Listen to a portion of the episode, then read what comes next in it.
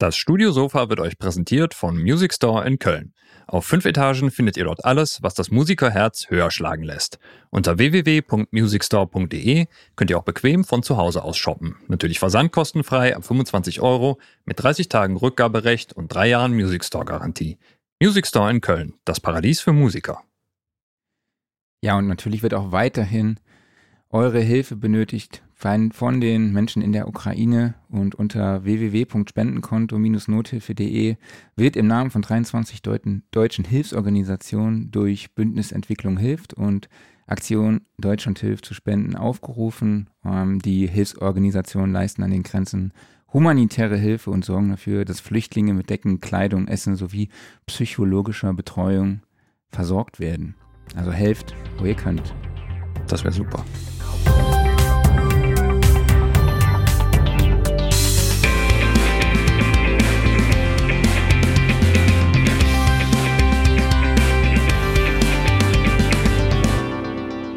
Studiosofa, der Sound and Recording Podcast, Ausgabe 108. Hallo an alle da draußen. Schön, dass ihr wieder dabei seid. Ich spreche wie immer mit meinem wunderbaren Kollegen Klaus Beetz. Ich mit dem besten Kollegen Marc Bohn, dem ein bisschen kalt ist heute. Ja, meine Heizung funktioniert nicht, aber vielleicht reden wir da später drüber. okay. Denn ich hoffe, dass ihr es euch heute mit viel Zeit, mit Popcorn und einem heißen Getränk, um nochmal auf das Thema Heizung zurückzukommen, äh, in einer kuscheligen Ecke gemütlich gemacht habe. Denn, nämlich heute sind wir mal wirklich ein wissenschaftlicher Podcast. Es wird sehr, sehr spannend, ähm, denn wir haben den langjährigen Entwickler des Mikrofonherstellers Schöps, Jörg Wuttke, zu Gast. Hallo Jörg, schön, dass du da Hallo, bist. Hallo, ich grüße euch. Guten Morgen, Jörg. Ja, ich freue mich ebenfalls. Schönen guten Tag. An die Gemeinschaft auch. Äh, wir sprechen heute über Mikrofonmesswerte im Recording. Ähm, ja, das sind eigentlich immer so Werte, die auf einem Bikepackzettel stehen, die der einem Mikrofon so beiliegt, wo der eine oder andere wahrscheinlich, so wie ich, auch mal weniger reinschaut, denn es ist ja immer so, ja, okay, das Mikrofon kommt äh, und man schließt es an und legt halt los. Vielleicht hat man irgendwo mal im Internet gelesen, wo der Einsatzbereich liegt oder wo es von, ja, wo es von irgendwelchen anderen Koryphäen irgendwie eingesetzt wird und dann legt man auch nochmal los, aber äh, Jörg wird uns erklären, was die Mikrofonmesswerte in der Theorie ausdrücken, wie man sie liest, versteht und wie man sie halt dann auch in der Anwendung eben einsetzt und nutzt. Ähm, vorher möchte ich euch nochmal ganz kurz auf unseren Vocal Producing Workshop am 29.04. mit Philipp Stephan hinweisen, der euch dann zeigt, wie man Vocals richtig aufnimmt und arrangiert, wie man Gesangsspuren sauber und an den richtigen Stellen editiert, wie man Vocals nach dem aktuellen Standard tunt, wie man EQ und Kompressor richtig einsetzt, wie man Lautstärke unter den Vocals und zu den Instrumenten richtig anpasst, das Arbeiten mit Automation und, und, und. Also weitere Infos dazu findet ihr unter soundrecording.de slash academy. Klaus haut auch den Link nochmal in die Kommentare rein. Mhm. Und vielleicht ein kleiner Hinweis, wenn ihr in unserer WhatsApp-Gruppe seid, erhaltet ihr auch noch 20% Rabatt. Den Link zur WhatsApp-Gruppe gibt es auch in unseren Show Notes.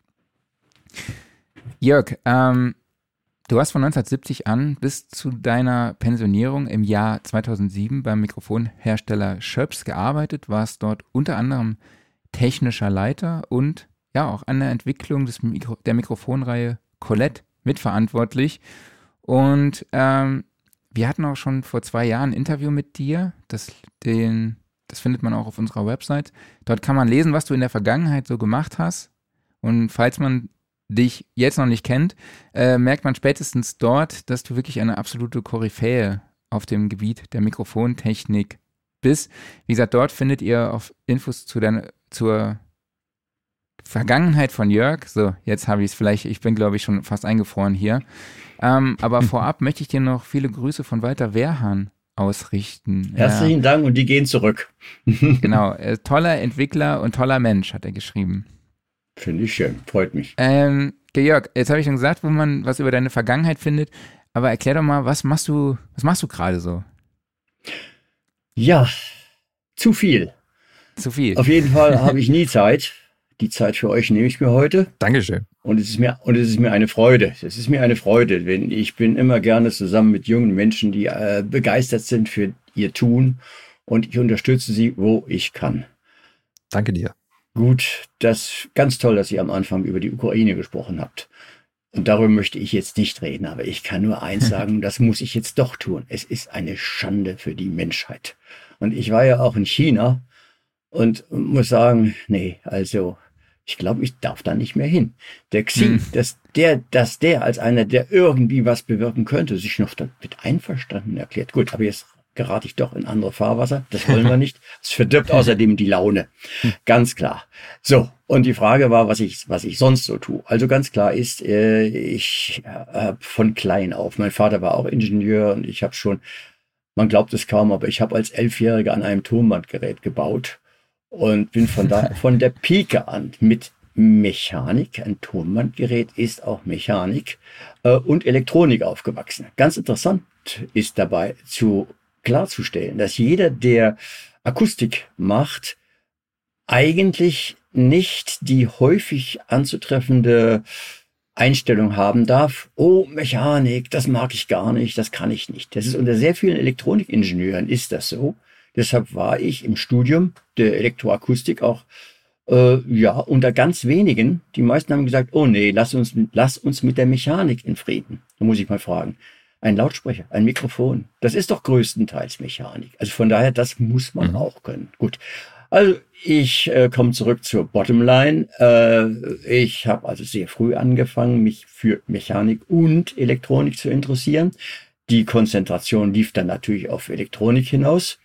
Und äh, zu Berufszeiten, das wird vielen von euch auch so gehen, kann man nicht all das tun, was einem einfach nur Spaß machen würde. Im Gegenteil, das habe ich viel zu selten gemacht. Das bedauere mhm. ich heute manchmal, dass ich bei Gelegenheiten, die ich hatte, immer gesagt habe, nein, nein, ich muss wieder zurück zur Arbeit. Also Musterbeispiel dafür, ich meine, ich war ja äh, bei den drei Tenören äh, ziemlich aktiv, äh, was da die erste Aufführung in Kalathermen anging. Und da ist ein spezieller Windschutz entstanden für diese Aufführung. Dafür, darüber gibt es auch Geschichten. Und äh, da äh, weiß ich, ich hätte da bleiben können. Ja, gesagt, warum willst du jetzt mit? Nein, nein, ich muss weiter. Äh, ärgert mich bis heute, weil ich habe Pavarotti nie kennengelernt, obwohl ich vorher da war. Hm. Äh, sein Tonmeister äh, John Pellow hat mir allerdings mal gesagt, oh, sei vorsichtig, so ganz angenehm ist der gar nicht immer. Na gut, das war sein Problem. Darüber wollen wir uns jetzt nicht unterhalten. also äh, klar ist, ach doch, eins hat er gesagt, John Pello, arbeitet heute bei Meyer Sound, äh, fand ich sehr interessant. Was meinst du, was ich mit dem schon für Schreiereien gehabt habe? Und weißt du, was das Schlimme ist? Der ist immer so viel lauter. ja, gut. Wundert man sich nicht, wenn es halt Pavarotti ist. Also kurzum, ich habe sehr vieles eben, was, was Lust gewesen wäre, was Freude gewesen wäre, wäre den Beruf gar nicht machen können. Das kam alles auf einen dicken Stapel und diese Stapel habe ich heute zu Hause. Und ich gehe die durch. Da ist sehr vieles dabei, auch Dinge, von denen ich sage, oh, jetzt hätte ich Zeit, um das vielleicht mal ein bisschen tiefergehend zu analysieren. Ich habe zu Hause also ein schönes Labor mit Drehbank und Fräsmaschine und allem drum und dran. Äh, von daher, langweilig wird mir nie. Kommt hinzu, dass ich natürlich an unserer Welt teilhabe. Je älter man wird, umso mehr denkt man darüber nach, warum ist das so, wie es ist. Mhm. Äh, kommt hinzu, ich habe fünf Enkel. Und für diese Enkel wunderbare Kinder, ich habe auch Wunder, meine eigenen Kinder, mit denen bin ich sehr glücklich, für die hätte ich ganz gerne eine Zukunft. Und da muss ich euch sagen, da sehe ich ziemlich schwarz. Also äh, da gibt es also viele Leute, die diese Meinung tra tra äh, äh auch vertreten. Also ich sehe mir sehr gerne die Sendung vom Harald Lesch an oder auch Chomsky. Chomsky, also alles auf YouTube angucken, mal Chomsky mhm. zuhören. Das sind dann gesellschaftspolitische Themen. Und äh, ja, so ist der Tag immer rum, bevor er überhaupt richtig begonnen hat. Also wie gesagt, Langeweile kenne ich nicht. Und Mikrofone, ja. Nee, ich wollte nur sagen, du hast ja auch jetzt äh, angesprochen, man wird älter. Du bist ja 80 Jahre alt, was man dir ja, auch absolut ja. überhaupt gar nicht ansieht ja, und auch gar nicht mich anmerkt. So, ne, du bist ja, du hast auch gesagt, dass, dass, dass die Technik weiterhin auch äh, deine Leidenschaft ist, ne, was man auch jetzt so im ja. Vorgespräch auch total gemerkt hat, ne, so du schickst uns die Sachen über Dropbox und äh, hast auch verschiedene Setups vorher ausprobiert und von Dingen gesprochen, die total eben aktuell sind. Also wenn ich meiner Oma erzählen würde, was eine, oder meinem Opa erzählen würde, was äh, eine Dropbox ist, würde der gar nicht auch wissen. Ne? Äh, aber das soll jetzt. das, Schlimme ist, keine... das Schlimme ist, ich habe zwei Freunde, bei denen ist das auch so und da muss ich halt auch immer aushelfen. Aber das wiederum, das trainiert einen ja. Mhm, stimmt. ja, Also es ist ganz, ganz wichtig. Die grauen Zellen in Bewegung halten, lebendig bleiben. Mhm. Äh, dann wird das was. Ich erinnere mich da sehr gerne an einen Vergleich von dem Neurologen Spitzer, mhm. äh, der mal gesagt hat, es gibt keinen Menschen, der nicht äh, abbaut mit dem Alter. Jedes Jahr. Auch und sogar schon ab dem 30. Lebensjahr geht das abwärts. Äh, und äh, da hat er gesagt, ja, es gibt trotzdem. Mhm. da, da gibt dir Mühe. Äh, du bist aber heftig dabei, glaube ich, dir Mühe zu geben. Das klappt. Das wird was. Äh, aber äh, der Spitzer hat dann den Vergleich, er sagt, also äh, wenn ein Wanderer äh, im Flachland in Schleswig-Holstein oder was das von einem höchsten Berg 100 Meter absteigt, dann ist er schon fast unten. Wenn äh, ein Wanderer im Hochgebirge 100 Meter absteigt, dann ist er immer noch im Hochgebirge. Mhm. Und mhm. das ist das, äh, womit man, glaube ich, vergleichen kann. Man muss da lebendig bleiben. Gut. Ja, aber wir wollen cool. zum Thema kommen. Ich, genau, ich ja. glaube, denn dazu habe ich auch ein Vorwort, wenn wir dann über Messtechnik Alles sprechen. gut. Äh, es, genau, das ja? ist ein perfekter Übergang. Wir wollen ja über das Thema Mikrofonmesswerte sprechen. Ja. Deshalb mal zu Beginn die Frage, warum sind Messwerte eigentlich wichtig? Ja, äh, sie sind wichtig für den Ingenieur. Denn er muss ja wissen, was seine Konstruktion für eine Leistungsfähigkeit hat. Und wie anders kann er das tun, wenn er nicht misst? Dazu muss ich aber gleich vorweg schicken.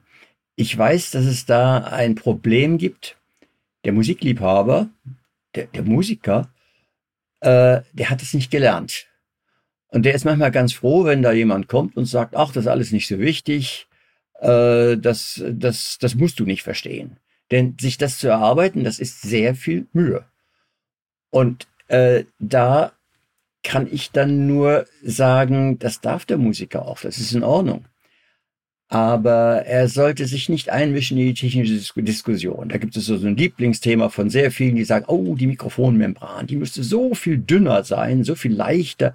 Eine leichte Masse bewegt sich doch sehr viel einfacher, sehr viel problemfreier als eine schwere Masse. Brauchen wir doch nur ein Gewicht in die Hand nehmen, es mal schnell hin und her bewegen. Äh, wenn, ich das, wenn das schwer ist, dann ist das sehr viel problematischer. Also macht man die Membran dünner. Das ist der Moment, wo ich dann dem Musiker sage, jetzt sei mal ganz vorsichtig. Äh, das geht jetzt in den Bereich der Physik. Denn was die Leute, die so etwas denken, Hauptsitz in Amerika, äh, was die da meinen, das ist zwar anschaulich richtig, aber physikalisch falsch. Denn mit der schwingenden Membran gibt es immer ein Layer von Luftmolekülen, die schwingen mit. Die Membran allein ist nicht massebestimmend. Da ist noch eine ganz, ganze Luftschicht mit drin. Da arbeitet der Akustiker dann mit sogenannten Korrekturfaktoren. Aber gut, das ist jetzt ein Thema, das betrifft die Wandertechnik. Aber ich muss hier erklären. Es gibt auf der einen Seite die Physik. Und wenn äh, Leute meinen, sie müssen sich um die Messtechnik überhaupt nicht kümmern, muss ich immer sagen, Leute, seid mal ganz vorsichtig. Ohne physikalische Kenntnisse wird es die Mikrofone, die ihr so liebt, überhaupt nicht geben. Ganz mhm. klar. Und deshalb lasst mal die Physiker das machen, was sie können. Ich verspreche dann immer, und ich greife auch nicht in eure Notenschlüssel ein, weil dafür, davon verstehe ich zu wenig. Ich bin kein Komponist. Also, da hat so jeder sein Metier und die konkurrieren nicht miteinander. Nein, die müssen gemeinsam müssen mhm. die äh, äh, tätig werden. Ich kann da auch sagen, ich habe da auch einen Aufsatz unter meinen Aufsätzen, der heißt Physik und Emotion. Da sage ich auch, Leute, die Physik, das heißt denken, reflektieren und, und realisieren, und da gibt es ein Problem. Das Problem ist auch ein gesellschaftliches Problem heute. Wenn es jemandem gelingt, ein Gerät zu entwickeln, das einen Wirkungsgrad nahe 100 Prozent hat, dann ist, die eine, ist eigentlich fertig. Dann, dann hat er keine Arbeit mehr. Also kurzum, der gute Physiker wird am Ende entlassen. Er hat keine mhm. Arbeit mehr. Mhm. Ja. Äh, auf der anderen Seite steht die Kunst. Das ist mit Emotionen. Und die Emotionen sind was Schönes. Die mögen wir alle. Die mag auch der Physiker. Äh, aber mit Emotionen kann er nicht entwickeln. Äh, mit, ohne Emotionen gäbe es aber keine Musik. Also von daher, man muss diese beiden äh, Dinge sehen und äh, nicht unbedingt trennen, aber man muss verstehen, der eine versteht das und der andere versteht das andere. Und jetzt mhm. zurück zum Messen, weil das ist ja unser Thema. Ähm, richtig ist, wenn jemand sagt, oh, ich habe die Messungen gesehen, das ist völlig unzureichend, das sagt mir nichts. Er kann recht haben, weil eine Messung allein kann speziell bei Wandlern, das sind Lautsprecher und Mikrofone, nur sehr wenig aussagen. Schon allein deshalb, weil Wandler einen Frequenzgang haben, der richtungsabhängig ist. Bei vier Polen, vier Pole, das sind Verstärker und äh, vieles andere, also eure ganzen Interfaces und so weiter, die haben einen Eingang, das sind zwei Pole, und einen Ausgang, das sind vier Pole. Bei vier Polen ist, ist der Frequenzgang schon sehr aussagekräftig obwohl das auch dort nicht alles ist. Da muss man auch noch wissen, was der Phasengang ist. Und der Phasengang ist etwas schwieriger zu verstehen als der Frequenzgang, so dass ich immer sage, also bei einigen Leuten, denen ich so zuhöre und die oftmals nur reine Vertriebsleute sind, da gibt es meiner Meinung nach irgendwie eine Verbindung zwischen Phase und Phasellen. Also äh, das ist äh, ein ganz gefährliches Metier. Ja, äh, ich weiß nicht, das würde ja jetzt vielleicht zu weit führen, wenn ich die Phase erkläre. Ich tue es nachher, wenn wir mit dem Frequenzgang fertig sind. Auf den komme ich ja doch dann. Genau. Äh, also wie gesagt, wir müssen messen und wenn jemand sagt, die Messung hat mir nichts gesagt, kann ich sagen, jawohl, das kann ich verstehen, weil eine Messung ist zu wenig, viel zu wenig. Stellt euch doch mal vor, ihr wollt andere Dinge messen. Nehmen wir mal einen Menschen vor. Wenn da also rauskommt, er hat einen Hüftumfang von 1,50 Meter, dann können wir sagen, scheint etwas äh, adipös zu sein. Auf jeden Fall ist das keine hübsche Frau. Gut, ich muss aufpassen, dass ich nicht sexistisch werde. Also lassen wir das mit. Das kann ich äh, meiner Fra schwangeren Frau jetzt gerade nicht erklären, dann. also, gut soll es ihr gehen, ja, selbstverständlich. Also, äh, genau, Richtig, es kommt immer auf die Randbedingungen drauf an. Immer auf die Randbedingungen. Also eine Messung allein, die bringt's nicht. Man braucht unglaublich viele Messungen. Äh, sogar, gehen wir in den Automobilbau. 100 PS oder von mir aus 200 PS. Toll. Nee. Wenn ihr wissen wollt, wie das Fahrzeug beschleunigt, dann müsst ihr auch noch wissen, wie sieht das Drehmoment aus. PS bei welcher Drehzahl? Also kurzum, es gibt immer eine ganze Kombination von Dingen, die man gemeinsam sehen muss. Und jetzt komme ich dann auf den Frequenzgang. Beim Frequenzgang ist es so, wenn wir den messen, dann sollte der bei einem Lautsprecher und bei einem Mikrofon, wie gesagt, beides Wandler. Der eine, der Lautsprecher wandelt Elektrizität äh, in Schwingungen und das Mikrofon tut das Gegenteil. Es nimmt die Schwingungen auf, um daraus Elektrizitätsspannungen äh, zu machen. Mhm.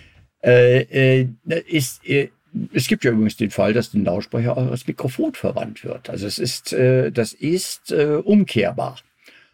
Und äh, jetzt ist es eben so, üblicherweise wird im Datenblatt der Frequenzgang auf der Achse dargestellt. Auf der Haupt. Ja, kann ich dich ganz kurz sagen. unterbrechen? Bitte. Bevor wir zu dem äh, Frequenzgang kommen, wollte ich noch mal etwas ansetzend zu dem Thema, was du vorher angesprochen hast, fragen, nämlich ähm, diese Geschichte zwischen, ja, Musiker machen die Musik und Physiker machen eben die Mikrofone, in Anführungszeichen. Ne? Mhm. Äh, was war dir denn in der Entwicklung von Mikrofonen immer am wichtigsten? War es vielleicht irgendwie, so wie du gesagt hast, einen Wirkungsgrad von 100% zu erreichen oder einen line linearen Phasengang oder äh, lineares Frequenzbild? Oder war es halt irgendwie anwendungsbezogen oder vielleicht auch irgendwie so, so diese, dieser Reiz der technischen Innovation dahinter, also irgendwie was zu, ja, also was zu entwickeln mit einer entwicklungstechnischen Besonderheit, nenne ich es jetzt einfach mal. Eine sehr gute Frage, sehr gute Frage, weil ich gleich sagen kann, das mit der Anwendungstechnik spielt sehr wohl auch eine Rolle, ganz richtig. Mhm. Hier steht so etwas, das da, das, das, auf das Mikrofon bin ich halt stolz, weil das war damals, äh, das seht, seht ihr heute in allen klassischen Konzerten und hat sich gar nicht so ganz gleich durchgesetzt. Das ist Anwendungstechnik. Darauf mhm. gehe ich jetzt im Detail nicht ein, was man alles machen kann. Das wissen die Tonmeister, die das heute überall einsetzen, selber. Am Anfang, als das noch neu war und man eigentlich immer nur mit Schwanenhälsen gearbeitet hat, war das gar nicht ganz klar. Das hat sich erst in der Praxis gegeben, oh ja, das bringt Vorteile. Mhm. Und das ist auch etwas, ich bin Praktiker. Ich habe immer selber auch Aufnahmen gemacht. Das hat mir erlaubt, den Tonmeister im Feld sehr viel besser zu verstehen, weil ich gesehen habe, so, darauf kommt es ihn an. Das ist das eine, ja. Und jetzt zu dem Anfang deiner Frage, welches denn sonst das Ziel ist, also außer der Anwendungstechnik, natürlich auch äh, ja das Übertragungsverhalten. Und da habe ich nun eine sehr eigene Ansicht, die ich natürlich nicht alleine habe, aber die nicht so weit verbreitet ist.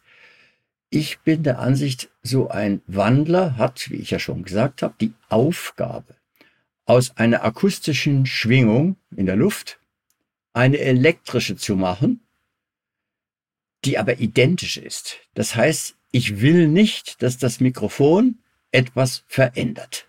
Ich will den neutralen Klang.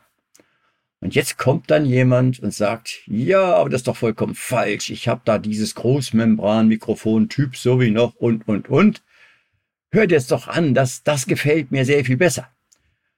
Und dann werde ich ihm nicht widersprechen. Das weiß ich selber, dass es hier oder dort je nach Anwendung Mikrofone gibt, die keinen konstanten Frequenzgang haben und die aber in der Anwendung dann doch äh, vorteilhaft sind.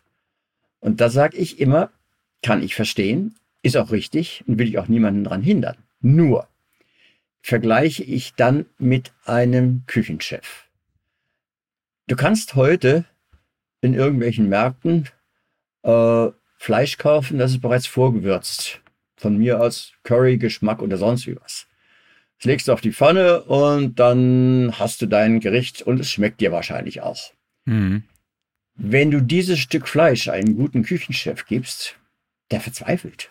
Der kriegt diesen Currygeschmack nie raus. Der ist immer drin. Den kann er nicht rausmachen. Der braucht ein Stück neutrales Fleisch.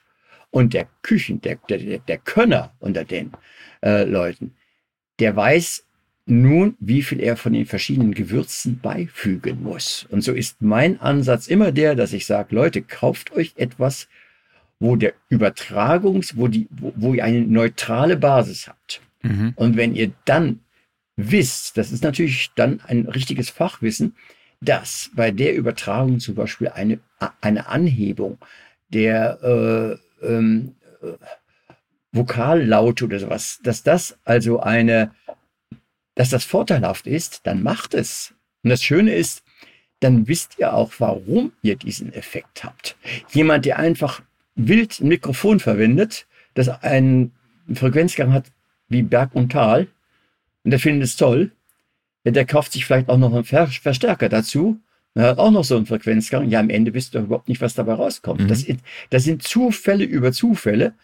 Und das allerdings muss ich sagen, das ist sehr nützlich für den Kommerz, fürs Geschäft. Da ist immer eine gewisse Unzufriedenheit. Nein, man könnte es vielleicht noch besser machen. Aber äh, die Leute schwimmen. Also ich darf sagen, ich habe äh, die, das Glück gehabt, mit sehr, sehr namhaften Toningenieuren sogar freundschaftliche Beziehungen zu haben. Ich nenne mal Eberhard Senkpiel. Mhm. Äh, das war einer, der hat Grammy gewonnen. Und äh, der hat das ganz genauso gesehen. Er hat nicht gesagt, ich will den neutralen Klang abliefern. Nein, im Gegenteil, er hat mir gesagt, nein, ich muss es so machen, dass es am Ende jemandem gefällt. Aber der hat herzhaft zum Equalizer gegriffen und wusste genau, aha, bei dieser, äh, bei dieser Stimmlage hat das einen Vorteil, bei einer anderen Stimmlage einen anderen. Also das ist, glaube ich, ganz wichtig zu beachten. Am Ende kommt es darauf an, dass es gefällt, ganz klar. Ja, und, an, und, mein Ziel ist, wie gesagt, neutral. Ja, es gibt auch eine Senkpil Audio, äh, senkpilaudio.com ist auch eine, eine Website, die, glaube ich, noch in HTML programmiert ist, äh, aber mit total vielen Infos. Und ich habe gerade mal ganz kurz reingeschaut und ich musste gerade ein bisschen schmunzeln, weil das ist ein Witz. Äh, stehen Mann und Frau auf einer Veranstaltung, äh, kennen sich schon mal noch nicht so ganz und äh, er sagt so beruflich, ich bin Tontechniker und sie sagt cool, ich habe auch mal getöpfert, aber nur so als Hobby. ja, ja, ja. Ja, leider Gottes, leider Gottes lebt der Eberhard nicht mehr. Äh, und äh, war wirklich großartig, weil angefangen, das wusste ich auch nicht, am angefangen hat er als äh, auch als Diplom-Ingenieur Nachrichtentechnik, wie ich eigentlich. Und dann allerdings hat er mit seiner großen Kenntnis von Musik und seiner Liebe zu Musik eben in die, ist er in die Tonmeisterei eingestiegen und hat dann bei ganz großen, also sehr viele große äh, äh, äh, Dirigenten, da war er der Tonmeister, zuletzt bei Barenbäumen. Und von daher konnte er mir natürlich wunderbar berichten, dass er hier sehr wohl in das Klanggeschehen eingreifen muss. So sehr, dass er gesagt hat, der Barenbäum kommt rein, hört sich das an und sagt, nee, nee, nee, das Holz ist zu leise, das müsst ihr mal ein bisschen rausholen. Jetzt kommen wir zu einer ganz anderen Thematik, das ist die Frage, Stützmikrofone, ja oder nein? Also ein ganz großes anderes Thema, was wir vielleicht in diesem Kreis auch mal diskutieren könnten, ist, wie nehme ich denn am besten Stereo auf? Da gibt es die Puristen, die sagen, der Mensch hat zwei Ohren, folglich mit zwei Mikrofonen und fertig ist. Da gibt es auch einige Aspekte, mit denen man das rechtfertigen kann. Und es bedeutet sehr viel Mühe, weil da kommt es dann extrem darauf an, wo das Mikrofon hingestellt wird. Es können sehr gute Aufnahmen dabei entstehen. Ich weiß nicht, ob jemand von euch die Aufnahmen von Telarc kennt. Das war eine amerikanische Firma mal, die also immer wieder äh, großes Aufsehen erregten mit außergewöhnlich guten Aufnahmen. Aber der hat einen vollen Takt, der Jack Renner hieß er. Der hat einen vollen Takt investiert, um herauszufinden, wo die Mikrofone am besten stehen müssen. Und er hat meistens drei Mikrofone genommen. Das ist eine AB-Technik mit einem mittleren Mikrofon. Hat übrigens der Eberhard Senkpiel auch gerne gemacht. Das ist immer das Thema Decker Tree. Äh, wenn du nicht die Zeit hast, wenn du sagst, hier ist ein Symphonieorchester und das muss jetzt auf einmal alles im Kasten, ist natürlich das Beste. Du hast jeden Musiker einzeln quasi auf deinen, viel, auf deinen vielen Spuren und kannst das hinterher zusammenmischen. Dann kannst du eventuell sogar einen Fehler, den einer gemacht hat, auf dieser einen Spur korrigieren. Das kannst du nicht, wenn, wenn du alles auf einmal mit zwei Mikrofonen aufgenommen hast. Also das ist eine andere Thematik, darauf will mhm. ich jetzt nicht abgleiten. Aber das zeigt, dass die Anwendung aber wieder eine Rückwirkung hat auf das, was entwickelt werden muss. Und immer wieder finde ich mich da, dass ich sage, und das Ausgangsprodukt sollte nicht gleich irgendwie verbogene Frequenzgänge haben, das sollte so neutral wie möglich sein. Ja, das ist ja Nicht das ein, ja. Genau, das ist ja vielleicht ein ganz guter Übergang zu dem Thema, wo ich dich eben unterbrochen habe, eben der Frequenzgang. Ja, ja, ja der Frequenzgang. Also ich meine, ich glaube, jeder hier weiß, was Frequenzgang ist. Ansonsten habe ich da immer wieder ein sehr einfaches Beispiel.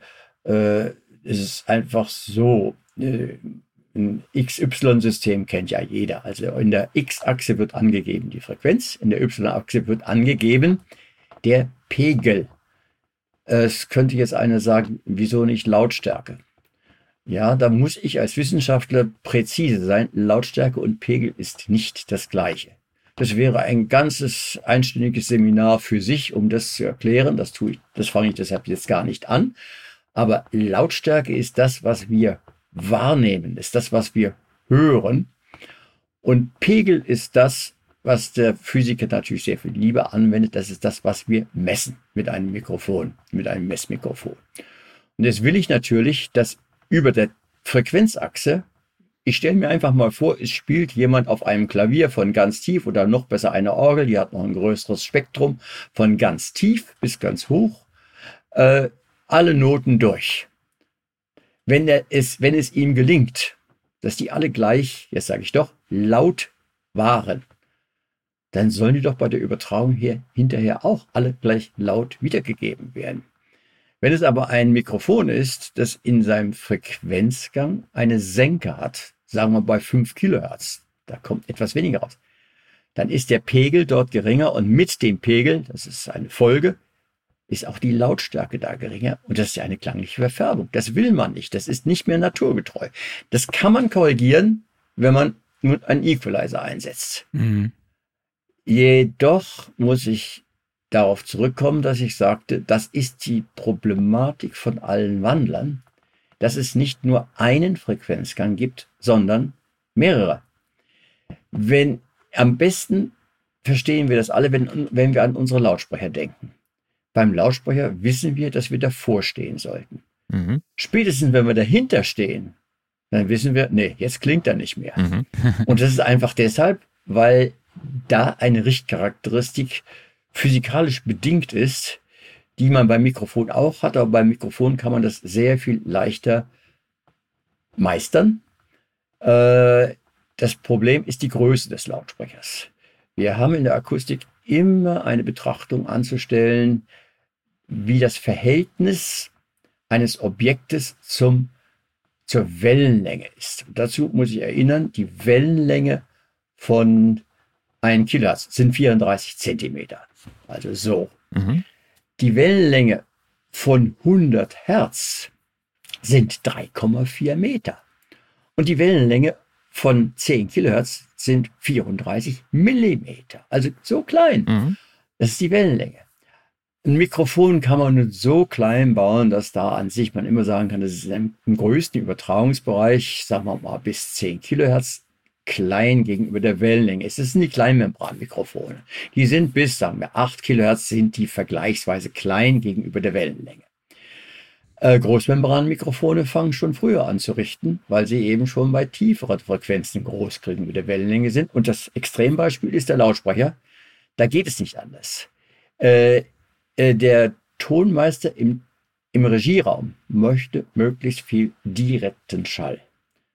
Jetzt habe ich einen neuen Begriff gebracht, der auch erklärt werden müsste. Der direkte Schall ist der, wie er eben von der Schallquelle herkommt, wie er den Hörer oder auch das Mikrofon zuallererst erreicht, aber er erreicht auch die Wände um uns herum Jetzt spielt die Raumakustik eine Rolle. Das ergibt Reflexionen. Und wenig später, wenn dieser Schall an allen Wänden reflektiert wurde und immer wieder reflektiert wird, dabei auch schwächer wird, dann baut sich das diffuse Schallfeld aus. Also der diffuse Schall, der kommt aus allen Richtungen, rundherum. Mhm. Und äh, da spielt es nur eine Rolle. Äh, bei einem Mikrofon, wie reagiert es für den Schall im direkten Schall und wie im diffusen Schall. Und ich komme zurück auf den Lautsprecher, von dem ich ja ausging. Der Toningenieur möchte möglichst viel vom direkten Schall. Denn der diffuse Schall ist vom Raum her gebildet. Und er weiß ja gar nicht, in welchem Raum das wiedergegeben wird. Er möchte, ich entsinne mich an die alten Zeiten, als noch die Schallplatte geschnitten wurde, wird sie ja inzwischen wieder, die Vinylplatten. Äh, da sagte mir ein Tonmeister, er möchte mit seinem Ohr in die Rille kriechen. Er möchte genau jede Feinheit hören. Man darf, man muss daran erinnern, der Regieraum ist für den Tonmeister nicht zum Vergnügen da. Es kann es sein, selbstverständlich. Ich hoffe, er hat Spaß an seinem Beruf. Aber es ist eben auch sein Arbeitsplatz. Und da muss mhm. er analysieren. Er muss den Ton quasi unter der Lupe betrachten.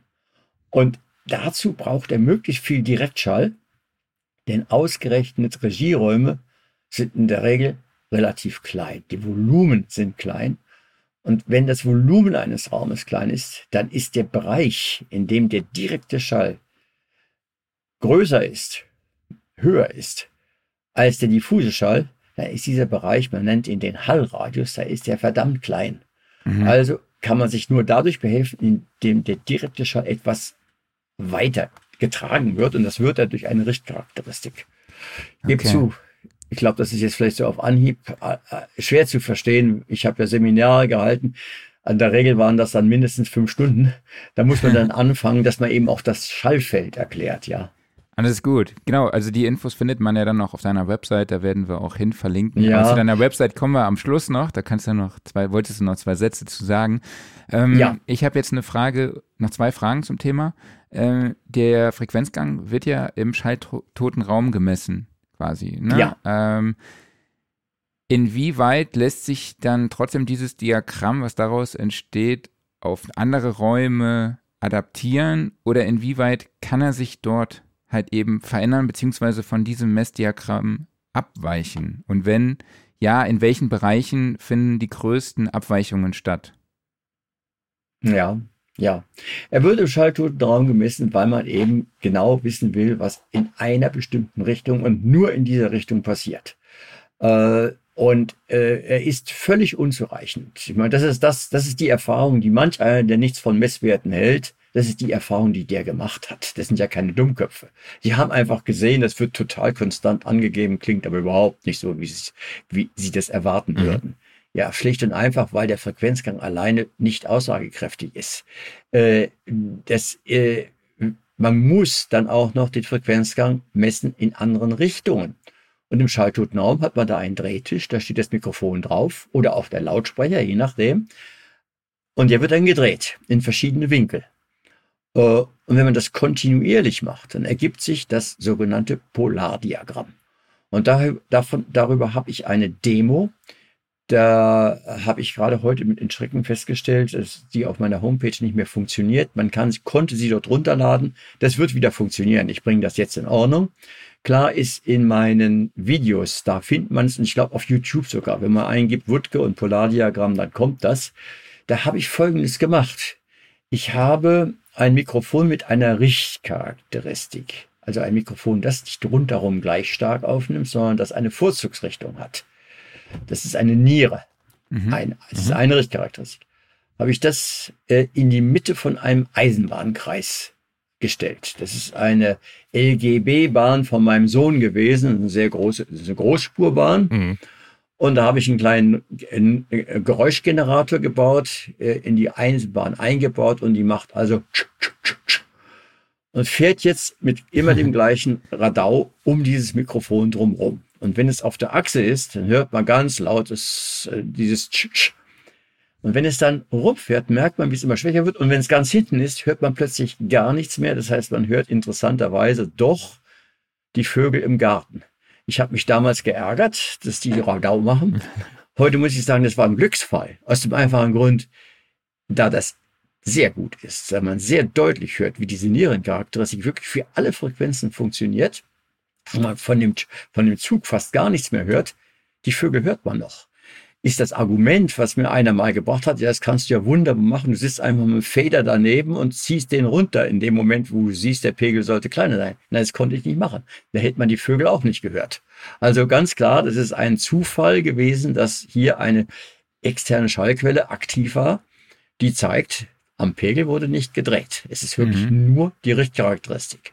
Und jetzt äh, noch wieder würden wir einen Lautsprecher nehmen, dann müssten wir um den Lausch, es gibt eine Firma, die macht das jetzt auch mit Lautsprechern, die haben mich sogar vorher gefragt, ob ich was dagegen habe. Ich überhaupt nicht. Das ist äh, die Idee hatte ich, aber die machen das mit Lautsprechern. Wenn man um den Lautsprecher rumläuft, kann jeder bei sich zu Hause machen. Merkt er doch auch schon, wenn er an der Seite steht, dann kommen die Höhen nicht mehr richtig. Mhm. Und das ist genau genommen nicht wünschenswert. Und äh, wenn jetzt ein, nehmen wir mal ein Mikrofon mit Kugelcharakteristik. Jetzt bin ich, bin ich wieder beim Mikrofon. Mhm. Wenn ich das so fleißig mische, Mikrofon, Lautsprecher, es ist, wie gesagt, es sind beides Wandler. Äh, und äh, der Lautsprecher ist das schwierigere Thema, weil der eben gar nicht so klein gebaut werden kann. Warum nicht? Weil er Leistung produzieren muss. Es gibt immer wieder Leute, die sagen, ein Mikrofon, das tiefe Töne aufnehmen soll, das muss doch groß sein, weil der Subwoofer der, oder der Woofer, der ist doch immer groß. Ja, aus einem einzigen Grund. Der Woofer muss Leistung produzieren. Und das wäre jetzt ein kompliziertes Thema, das zu erklären. Er muss, um Leistung ans Schallfeld abzugeben, muss der Konus groß sein. Das ist der Grund. Wenn ich den Schalldruck nur aufnehmen will, dann reicht eine ganz kleine Membran. Also man kann mit kleinsten Mikrofonen wenn sie entsprechend konzipiert sind, kann man 16 Hertz aufnehmen. Das ist die, unterste Frequenz des Hörbereiches, sagt man im Allgemeinen. Es gibt sie auch in der Praxis. Eine 32 Fuß Pfeife, eine Orgel, die produziert 16 Hertz. Und wer das mal gehört hat, zum Beispiel Marienkirche, Lübeck oder so, der stellt dann fest, ist das noch ein Ton? Man merkt es, man merkt, man merkt es im Bauch. Also es ist richtig gehen, der ganze Körper wird mitgenommen. Das aufnehmen zu wollen und dann im Haus wiederzugeben, scheitert an einigen Stellen mhm. ganz erheblich. Ist nicht ganz einfach. Okay. Man kann es vor allen Dingen nicht wiedergeben in kleinen Räumen. Das ist immer eine Frage vom Raumvolumen. Also wie ihr ja auch durch äh, die Themen, die ich immer wieder auch gleichzeitig anspreche und die hoffentlich nicht verwirren, bemerkt, hängt das alle miteinander zusammen. Der Raum ist eine ganz, ganz wichtige Größe bei allem, was wir aufnehmen. Wir nehmen mhm. in Räumen, auch wir hören in Räumen.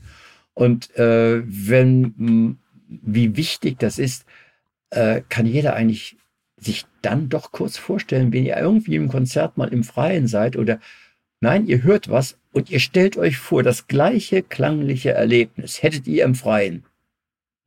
Da hat doch jeder von uns eigentlich eine Vorstellung, wie viel anders das wäre. Das reicht, wenn ihr zu zweit euch unterhaltet, ihr macht's in irgendeinem Badezimmer mhm. oder ihr macht's im Biergarten. Ja. ja, was für ein Unterschied. Und das alles ist nur Raumakustik. Das ist Schall, Reflexionen. Ja. Ähm, ich habe noch eine Frage zum Frequenzgang. Ähm, sorry. ja. Ähm, gibt es ein Bauteil, was essentiell verantwortlich ist für den Frequenzgang? Mm, das ist nicht ein Bauteil. Okay. Das ist, das ist wirklich das Zusammenwirken von allen. Okay. Äh, am einfachsten verstehen kann man eigentlich tatsächlich äh, das Kondensatormikrofon. Dazu genügt es, dass jemand in der Oberstufe Physik gehabt hat und er kann es verstehen. Das reicht bei mir nicht äh, aus, glaub mir. ich schließe mich an. kann, ich, kann ich nicht beurteilen. Aber ihr wisst, was ein Kondensator ist. Mhm. Wenn ihr einen Kondensator ladet, mit einer Ladung Q, wie dafür in der Regel der Buchstabe heißt, und ihr habt diese Ladung Q und messt jetzt die Spannung. Das kann man nur machen mit einem Elektrometer. Also es darf kein Gerät sein, das also Strom abzieht, äh, ihr habt da eine Spannung. Und jetzt geht ihr her und verdoppelt den Abstand von den beiden Platten, von den beiden Kondensatorplatten. Dann ist die Spannung plötzlich doppelt so groß. Das heißt, es gibt hier einen linearen Zusammenhang zwischen dem Abstand, Membran und Gegenelektrode mhm. äh, und der Ausgangsspannung. So einfach ist das Kondensatormikrofon. Und die Polarisationsspannung, die dabei klassischen Kondensatorwandlern angelegt wird, die ist überhaupt nur dazu da, die Ladungsverluste auszugleichen. Weil wenn man einen Kondensator lädt und lässt ihn eine Weile liegen, dann ist die Spannung plötzlich weg, weil es gibt immer Verluste. Die Verluste gibt es nicht beim Elektreten. Deshalb ist das eine ganz feine Sache, dass man es auch in die Membran einbauen kann. Dann sind die Verluste nicht gegeben. Ich würde es beim Profi-Mikrofon trotzdem nicht so gerne machen. Aus dem einfachen Grund, äh, es gibt einen Feind des Elektreten und das ist die Temperatur. Äh, äh, beim Magneten gibt es das auch. Da ist es die Curie-Temperatur, aber die liegt sehr hoch und das können hunderte, Jahrtausende von Jahren sein, bis der Magnet seine Kraft verliert. Das sieht beim Elektreten ganz anders aus. Wenn einer seine Mikrofone häufig im Ü-Wagen lässt und es ist heiß oder er kommt in die Nähe von Scheinwerfern, dann kann es sein, dass der Elektret plötzlich schwächer ist. Deshalb baut man bei Profi-Mikrofonen immer noch sehr, sehr gerne welche mit einer sogenannten Polarisationsspannung. Die wird über einen ganz, ganz extrem hochohmigen Widerstand zugeführt und dient wirklich nur der Kompensation des, der Ladungsverluste. Zum Verständnis, wie der Kondensatorwandler arbeitet, braucht man das überhaupt nicht. Der arbeitet auch, wenn ich die Polarisationsspannung abschalte. Er arbeitet noch ganz, ganz geraume Zeit ohne die, solange die Ladung Q konstant bleibt. Okay. Also wie gesagt, die Membran, das ist so eine, eine Betrachtung. Und jetzt komme ich dazu, und was muss ich denn jetzt machen, äh, damit der Frequenzgang konstant ist? Ich komme jetzt zurück auf eben den Druckempfänger. Druckempfänger sind Mikrofone, die haben nur eine Öffnung. Also wenn ihr ein Mikrofon seht, das hat nur eine, eine Schalleinlassöffnung, da ist das ein Druckempfänger. Da kann nur der Schalldruck die Membran bewegen. Und der Druck ist, ich kann die physikalische Terminologie nicht auslassen, ist ein Skalar. Der kommt von überall. Wenn ihr im Flugzeug sitzt und eure eustachische Röhre ist verstopft, dann könnt ihr den Kopf drehen, wie ihr wollt. Oder auch, falls einer von euch taucht unter Wasser, ihr könnt den Kopf drehen, wie ihr wollt. Der Druck bleibt. Der ist von allen Seiten gleich. Und deshalb äh, ist es einfach so, der Druck wird jetzt die Membran bewegen und ob der Schall von hinten kommt oder vorne, spielt keine Rolle. Solange die Wellenlänge groß ist gegenüber dem Teil, wird das immer in gleicher Intensität die Membran bewegen. Und jetzt ist natürlich der Wunsch, dass die, dass die Auslenkung von der Membran, die die Spannung zur Folge hat, dass die proportional ist zu diesem Druck. Und das bei allen Frequenzen. Und da muss ich sagen, wenn wir uns ein Federmassesystem vorstellen, also eine Masse auf einer Feder und nebendran eine Dämpfung. Wir könnten fast an ein Auto denken. Also Auto, Masse und Feder und Stoßdämpfer. Wenn wir uns das vorstellen, ist klar, wann ist es denn so, dass die Auslenkung proportional ist äh, zur Kraft. Das ist nur dann der Fall, wenn die Impedanz, es, es, gibt nicht nur elektrische Impedanzen, es gibt auch mechanische Impedanzen, wenn das eine sogenannte, wenn das die Federung ist.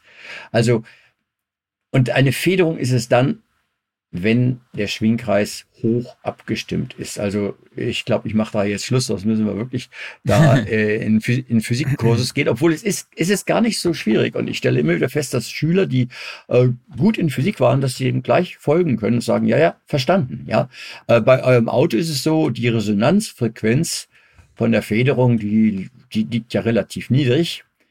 Aber diese Linearität zwischen Belastung und Auslenkung, die ist gegeben, wenn ihr das Auto im Kofferraum belädt. Mhm. Also doppeltes Gewicht, sackt das Auto doppelt so tief ein, stimmt leider nicht, weil Autos haben in der Regel sogenannte progressive Federn, damit sie nicht durchschlagen. Also die Feder ist nicht eine Feder, die dem Hugschen Gesetz folgt. Das Hooksche Gesetz heißt doppelte Kraft, doppelte Auslenkung. Also wenn wir das haben wollen, dann müssen wir jetzt betrachten, was passiert hinter der Membran. Okay. Da kommen nun kommt die Federung von einem Mikrofon, beim Kondensatormikrofon ist das das Luftpolster. Da ist also Luft eingeschlossen. Und es gibt ja auch Luftfederungen bei Autos. Also äh, das bewirkt diese Federung. Naja, ich fürchte, das ist so, ich hätte jetzt doch eine Tafel gebraucht oder so, um das anzuzeichnen. Es ist schwer, das rein verbal rüberzubringen. Ja, ich glaube, wir haben uns so viele Themen vorgenommen. Ich glaube, wir hätten jedes, über jedes einzelne Thema einen Podcast machen können. Äh, aber vielleicht ja. machen wir das ja, holen wir das nach. Ähm, du hast jetzt schon öfter die Richtcharakteristik angesprochen. Ähm, wie wird denn die Richtcharakteristik eines Mikrofons grafisch dargestellt? Und ja, welche Parameter lassen sich daraus entnehmen? Also im sogenannten Polardiagramm, und da kann ich eben tatsächlich meine Demo, die man auch auf YouTube findet und auch auf, also auf meiner Seite, wie gesagt, das bringe ich in Ordnung, funktioniert es im Augenblick nicht, aber auf meiner Seite sind auch Videos und da ist, glaube ich, das Video 14, das haben Studenten da reingestellt. Äh, da zeige ich das auch. Da kann man das genau sehen. Ansonsten, jeder, glaube ich, hat schon mal ein Polardiagramm gesehen. Das mhm. ist ein Kreis. Und da wird nun eben äh, Demgegenüber steht ja das kartesische System, das ist XY. Und das Polardiagramm, da wird ein Punkt in einer Ebene dargestellt durch einen Winkel und durch den Abstand, also durch einen Radius. Und äh, ja, da müsste ich jetzt zeichnen. Nein, das habe ich jetzt nicht hier irgendwie parat. Ähm, aber mh, hm, ich sag mal, ein Polardiagramm, was besonders einfach zu verstehen ist, ist die 8. Wie eine 8 aussieht, weiß jeder. Genau. Und wenn jetzt jeder im und wenn jetzt jeder äh, sagt, diese 8, das soll das Polardiagramm, dann heißt das so, wenn die Schallquelle auf der einen Seite ist, ist voller Pegel gegeben, das ist die 1. Wenn wir jetzt um die 8 herumgehen, nehmen wir mal gegen den Uhrzeigersinn, das machen die Mathematiker, die gehen links rum. Also, gegen den Uhrzeigersinn nach links, dann kommen wir schließlich in etwas, wo diese 8 ihre Einkerbung hat. Diese Einkerbung, das entspricht einem Radius 0. Das heißt, das ist die Empfindlichkeit 0. Hm. Wenn ich also eine 8 oder auch einen Dipol als Lautsprecher, das gibt es ja auch, wenn ich das in der Richtung betrachte, da passiert nichts. Und wie kann es sein, dass da nichts passiert bei einem Mikrofon? Das werdet ihr gleich sehen, nachdem ich erkläre, wie es weitergeht. Wenn ich weitergehe auf die andere Seite der Acht, dann kommt der Pegel ja wieder. Dann habe ich wieder plötzlich eins. Und jetzt, wie kann ich so eine Acht bauen? Und das ist nämlich furchtbar einfach, so dass ich tatsächlich jetzt keine Tafel brauche, sondern meine Hand. Wenn das hier meine Hand ist und der Schall kommt von hier, wenn das die Membran ist und der Schall kommt von hier, wird sich die Membran in der Richtung bewegen. Äh, wenn er von der anderen Seite kommt, ja, so sich wieder bewegt, und zwar in gleicher Art, aber in der Gegenrichtung. Achtung, ein Dipol ist auf der Gegenrichtung immer gegen. Die Polarität ist umgekehrt. Wenn der Schall aber genau in der Ebene von der Membran kommt, erreicht die Membran doch von beiden Seiten gleichzeitig. Ihr könnt ein mhm. Blatt Papier in die Hand nehmen und sagen, so, das ist mein Blatt Papier, hier liegt's. So. Und jetzt kommt der Schall, jetzt kommt der Druck von hier und hier gleichzeitig. Ja, das Papier wird sich nicht bewegen. Und es kommt gleichzeitig, weil es von beiden Seiten gleichermaßen beschallt ja, wird. Ja. Das, das ist die Achter, das ist die Achtercharakteristik. Die ist also einfach zu erklären. Und äh, eine Niere ist nur das am, ist ja nun die am meisten äh, benutzte Richtcharakteristik. Die hat eben das Merkmal, dass der Schall, der von hinten kommt, dass der auf Null reduziert wird. Und das erreicht man, indem man im Inneren von dem Wandler Laufzeit, akustische Laufzeitglieder einbaut, die so geartet sind, dass wenn der Schall von hinten kommt, dass er dann die Membran ein Druckgradientenempfänger ist das. Das muss ich jetzt vorher erklären. Eine Niere und auch eine Acht hat grundsätzlich mehr als eine Schalleinlassöffnung. Also das hat, sieht man, Nieren haben immer Schlitze an der Seite. Das ist die zweite Schalleinlassöffnung. Ist übrigens kein Beweis, dass es eine Niere ist. Es gibt nämlich auch Kugeln, da hat man die Schlitze drin gelassen, wenn man das gleiche Gehäuse auch für die Kugel verwendet. Also vorsichtig. Wenn ein Mikrofon nur eine Öffnung hat, ist es eine Kugel. Dann ist es ein Druckempfänger.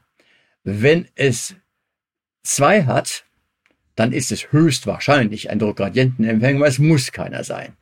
Ähm, und äh, diese Art der Richtcharakteristik, wie gesagt, ist sehr verbreitet und arbeitet mit Laufzeitelementen im Inneren von den Wandern. Die zu erklären wäre nun schon recht aufwendig. Aber so lässt sich das Ganze realisieren. Okay. Wir haben hier noch eine Frage von Max. Äh, er fragt, ist das nicht auch ja. das Prinzip von Laufzeitgliedern? Das ist richtig. Das ist das Prinzip von Laufzeitgliedern.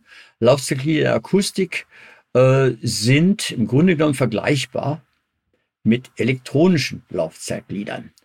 Das einfachste Laufzeitglied ist ein RC-Glied, ein Widerstand und ein Kondensator. Es ist aber kein gutes Laufzeitglied, denn jetzt müsste man auf die Phase zu sprechen kommen, auf den Phasengang. Das, der Phasengang von einem RC-Glied heißt Arcus Tangens. Und Arcus Tangens ist nun keine lineare Phase, sondern eben die Tangensfunktion.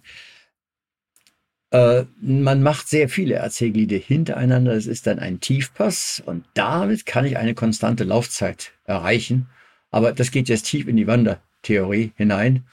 Das ist genau das, was ich, wo ich, als ich in China auch doziert habe, gesagt habe, Leute, nein, die haben immer gesagt, die nächste Vorlesung bitte mal äh, Anwendung und warum müssen die Löcher wie groß sein und so weiter. Und da habe ich dann gestreikt und habe gesagt, nein, möchte ich nicht, weil ich habe nichts gegen äh, andere Nationen, aber überhaupt nicht. Es gibt überall wunderbare Menschen, überall.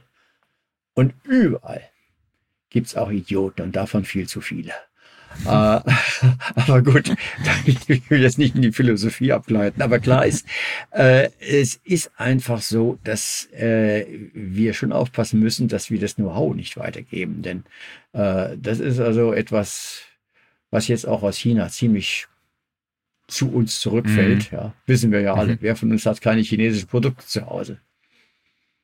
Relativ wenige. Wenige, ja. glaube ich. ja, ganz richtig, ja. Äh, ja.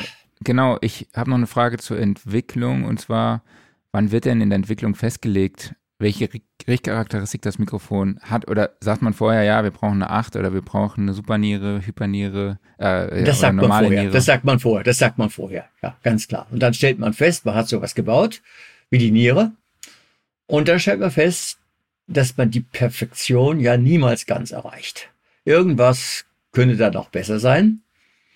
Und so kann ich sagen, ja, bei der Niere ist es so, wenn da der Schalleinfall aus 90 Grad kommt, also von der Seite, dann soll die ja um 6 dB dämpfen. Also im Grunde genommen der halbe Pegel kommt dann raus bei einer Niere. Wenn man das macht, wird man feststellen, dass bei sehr, sehr vielen Nieren das aber nur 4 dB Absenkung ist. Also kurzum, es ist etwas weniger, es kommt etwas mehr raus, als rauskommen sollte. Jetzt mache ich das gleiche bei einer Kugel und gucke mir an, eine Kugel, was hat die auf 0 Grad für einen Frequenzgang und was, was hat die bei 90 Grad für einen Frequenzgang. Bei der Kugel ist das umgekehrt der Fall. Da habe ich dann bereits eine Schwächung. Da ist der Frequenzgang nicht mehr auf der vollen Höhe. Und so kam ich auf die Idee von der breiten Niere. Die breite Niere ist so entwickelt worden bei Schöps, dass wir gesagt haben, es muss doch zwischen diesen beiden Extremen, dass wir im einen Fall einen Abfall haben gegenüber äh, dem Frequenzgang bei tieferen Frequenzen und im anderen Fall einen Anstieg. Da muss es doch einen Kompromiss geben. Und richtig ist, dass die Schöps Niere, die Schöps, äh, äh, die breite Niere von Schöps, dass die tatsächlich nur bei 90 Grad fast den gleichen Frequenzgang hat, wie bei 0 Grad und wie bei 180 Grad sogar. Weil da kommt natürlich bei der auch was raus, weil es eben keine reine Niere ist. Bei einer reinen Niere käme da nichts mehr raus. Okay.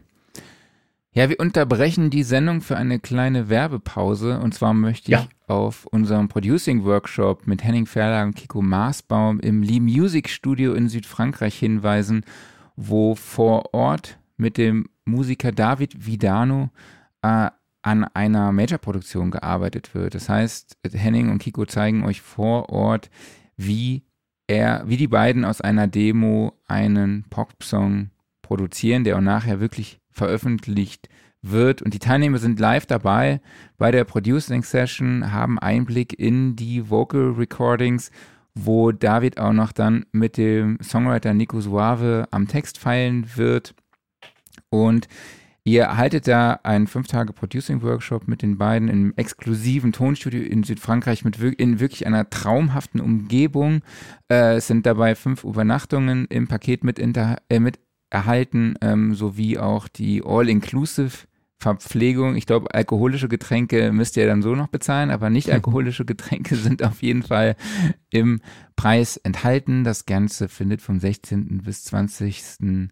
Mai statt und für alle Early Birds, die bis zum 14.04. buchen, die bekommen noch ein Studioszene-Ticket mit dazu. Also weil alle Infos findet ihr dazu unter soundrecording.de slash slash, oh mein Gott, Studio Live Sessions. den Link findet ihr auch in den Show Notes und Klaus hat den Link auch gerade wieder eingeblendet. Danke dir. Bitteschön. Okay, dann kommen wir noch zur Dynamik. Was ja, sagt die Dynamik über ein Mikrofon aus? Also, die Dynamik sagt aus, äh, was wir als leisestes Signal aufnehmen können.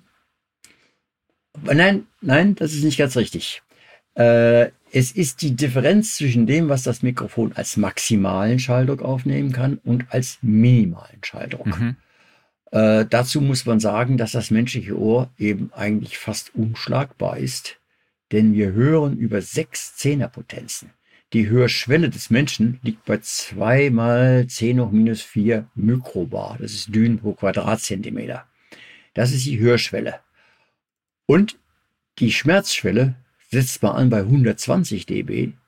Das ist sechs Zehnerpotenzen höher. Eine so große Dynamik ist, ist, ist, ist äh, ja heute von Mikrofonen zu erreichen. Das ist machbar. Äh, aber das war nicht immer so. Und nach unten hin, das ist das, was am allerschwersten zu bewältigen ist, ist es der Ersatzgeräuschpegel, wie das heute heißt. Früher sagt, sagt man mal Ersatzlautstärke ich sagte schon vorhin kurz, das ist ein Begriff, der einiger Diskussion bedarf, die Lautstärke. Also wir sprechen vom Ersatzgeräuschpegel. Das ist etwas, was wir messen können. Und ähm, ja, wenn ihr Sachen aufnehmen wollt, die sehr, sehr leise sind, dann solltet ihr darauf aufpassen, dass das Mikrofon einen sehr niedrigen Ersatzgeräuschpegel hat. Mhm. Wenn ihr umgekehrt sehr hohe Pegel aufnehmen müsst, dann, wie gesagt, ist die, ist die obere Grenze der sogenannte Grenzschalldruck. Der kann extrem hoch sein und wird speziell von Werbeleuten oftmals sowas in die Höhe gesteigert, dass ich dann lachen muss, wenn ich nämlich feststelle, dass die Unterdruckphase im Schall bei den Angaben, die sie machen, eigentlich Vakuum ist. Also das ist etwas, was wir eigentlich nicht erleben wollen, wo wir vor allen Dingen auf gar keinen Fall mehr einen klirrarmen Schall haben kann. Es geht überhaupt nicht, ja. Also die Schwelle läge bei 194 dB SPL. SPL heißt Sound Pressure Level. Da ist dann die Unterdruckphase Vakuum. Ist also völliger Unfug, wenn jemand sich da hochsteigern lässt. Das können sie mit Werbeleuten schaffen, dass die dann ja, plötzlich 250 können, weil sie sich auch nicht darüber klar sind, was diese logarithmischen Skalen mhm. für eine Bedeutung haben. Die logarithmische Skala ist für sich wieder etwas, was lange Erklärungen erfordern würde. Oh ja. Äh, ja, da gehe ich gerne auf die Musik zurück. Äh, wenn wir uns mal die Frequenzskala vornehmen und angucken, wir hören, sagen wir mal, 20 Hertz ganz gut. Und wenn einer ganz, ganz jung ist äh, und ein extraordinäres gehört, auch nicht viel in Diskotheken war, dann, kann er 20, dann kann er 20 Kilohertz hören äh, sind aber weniger eigentlich. Äh, das ist der Hörbereich. Und äh, in diesem Hörbereich, äh, der ist auch noch abhängig vom Pegel noch wieder. Also auch da haben wir wieder einen Zusammenhang. Aber ich muss, habe einen Faden verloren. Ich kam von, was, wo war ich? Bei bei der Dynamik waren wir ursprünglich. Bei der Dynamik, bei, bei der Dynamik, ja, bei der Dynamik, ja. Also bei der Dynamik äh, müssen wir dann aufpassen, äh, dass wir den, dass wir nicht übertreiben, wenn wir den maximalen Pegel sehen. Also 150 dB SPL ist etwas, was kaum vorkommt. Da hat man also Düsenflugzeuge oder sowas in der Nähe vom Triebwerk. Äh, sehr, sehr häufig diese Angaben überzogen. Also ich behaupte, wenn Sie ein Mikrofon haben, das kann 100, 100 130 dB SPL aufnehmen, da ist es gut. Da müssen Sie eben nur aufpassen, dass der Geräuschpegel nicht sehr hoch ist. Also wenn mhm. es dann leise ist, dann kann es plötzlich anfangen zu rauschen. Wobei das Mikrofon nicht alleine daran schuld ist, sondern auch euer Equipment. Mhm. Mhm. Ihr müsst bei den, wenn ihr sehr leise Sachen aufnimmt, müsst ihr nicht nur ein sehr gutes Mikrofon haben. Das, das ist der Parameter, der schwer, schwieriger zu, zu bewältigen ist, äh, dass das Mikrofon selber eine niedrige Ersatzlautstärke hat das ist schwieriger zu erreichen als einen maximalen Pegel, weil beim hohen Pegel kann man immer dämpfen. Und dann können, kann man die höchsten Pegel überhaupt aufnehmen. Dass das Mikrofon kaputt geht, das passiert praktisch nie. Das, die, die Sorge braucht man nicht haben. Der kleine Pegel, das ist wie gesagt die, das, das, das, das Kriterium, Kriterium, was äh, viel Betrachtung verlangt. Und wenn ihr das habt, ihr wisst, ihr nehmt, ihr wollt ja das Gras wachsen hören Ihr wollt also ganz, ganz leise Schallquellen aufnehmen. Dann passt auf, dass ihr bei eurem Mischpult die Vorverstärkung so hoch wie möglich einstellt. Also, dass, wenn da dann die Spitzenpegel kommen, dass dann vielleicht die Clipping-Anzeige kurz aufleuchtet. Das darf sie natürlich auch nicht. Aber klar ist, je höher ich die Vorverstärkung einstelle, umso besser ist es, dass das über alles eine niedrige äh, Satzlautstärke gibt. Sonst ist es nämlich oftmals so, dass äh, das Rauschen, was man hört, zur Hälfte vom Mischpult kommt und gar nicht vom Mikrofon. Ganz schlecht ist der Dämpfungsschalter. Äh, ich bin ein ausgesprochener Gegner vom Dämpfungsschalter und empfinde das immer wieder als eine ziemliche Inkompetenz, wenn Tester es als Negativum ansehen, wenn einer sagt, das Mikrofon hat keinen Dämpfungsschalter. Dann sage ich, Gott sei Dank hat es keinen. Aus dem einfachen Grund, mit dem Dämpfungsschalter dämpft man das Signal. Das steht außer Frage. Übrigens auch auf dem Kabel. Was man nicht dämpft, ist die Störung. Fast gar nicht. Mhm. Auch, Ach so. Und aus diesem Grund, was man dadurch verschlechtert, ist immer der Störsprungsabstand. Also ich weiß noch, wie ich erlebt habe, wie jemand meine Mikrofone unglaublich lobte und sagte, auch die sind ja so viel besser am Rauschen. Und dann muss ich sagen, also Gott sei Dank äh, kann ich mir erlauben, ehrlich zu sein. Ihr macht einen Fehler bei euren anderen Mikrofonen. Der beliebte Konkurrent die haben einen Dämpfungsschalter drin und den habt ihr eingeschaltet. Das liegt an euch. Ihr habt einen Bedienungsfehler drin. Lasst die Dämpfungsschalter draußen. Nennt mir doch mal bitte einen Fall, wo der Dämpfungsschalter wirklich notwendig war. Ihr könnt doch am Mischpult dämpfen. Und wenn das nicht gehen sollte, was ganz selten der Fall ist, dann gibt es sogar Dämpfungselemente, die kann man ins Kabel stecken, und zwar kurz vor Mischpult. Da ist auf dem Kabel, weil auch Störungen draufkommen können, gerade heute, Interferenzen aller Art, Mobiltelefon und, und, und. Da ist auf dem der volle Pegel von dem Mikrofon drauf und erst bevor es kritisch wird, weil es ins Mischpult geht, da wird gedämpft. Das kann man machen. Ja.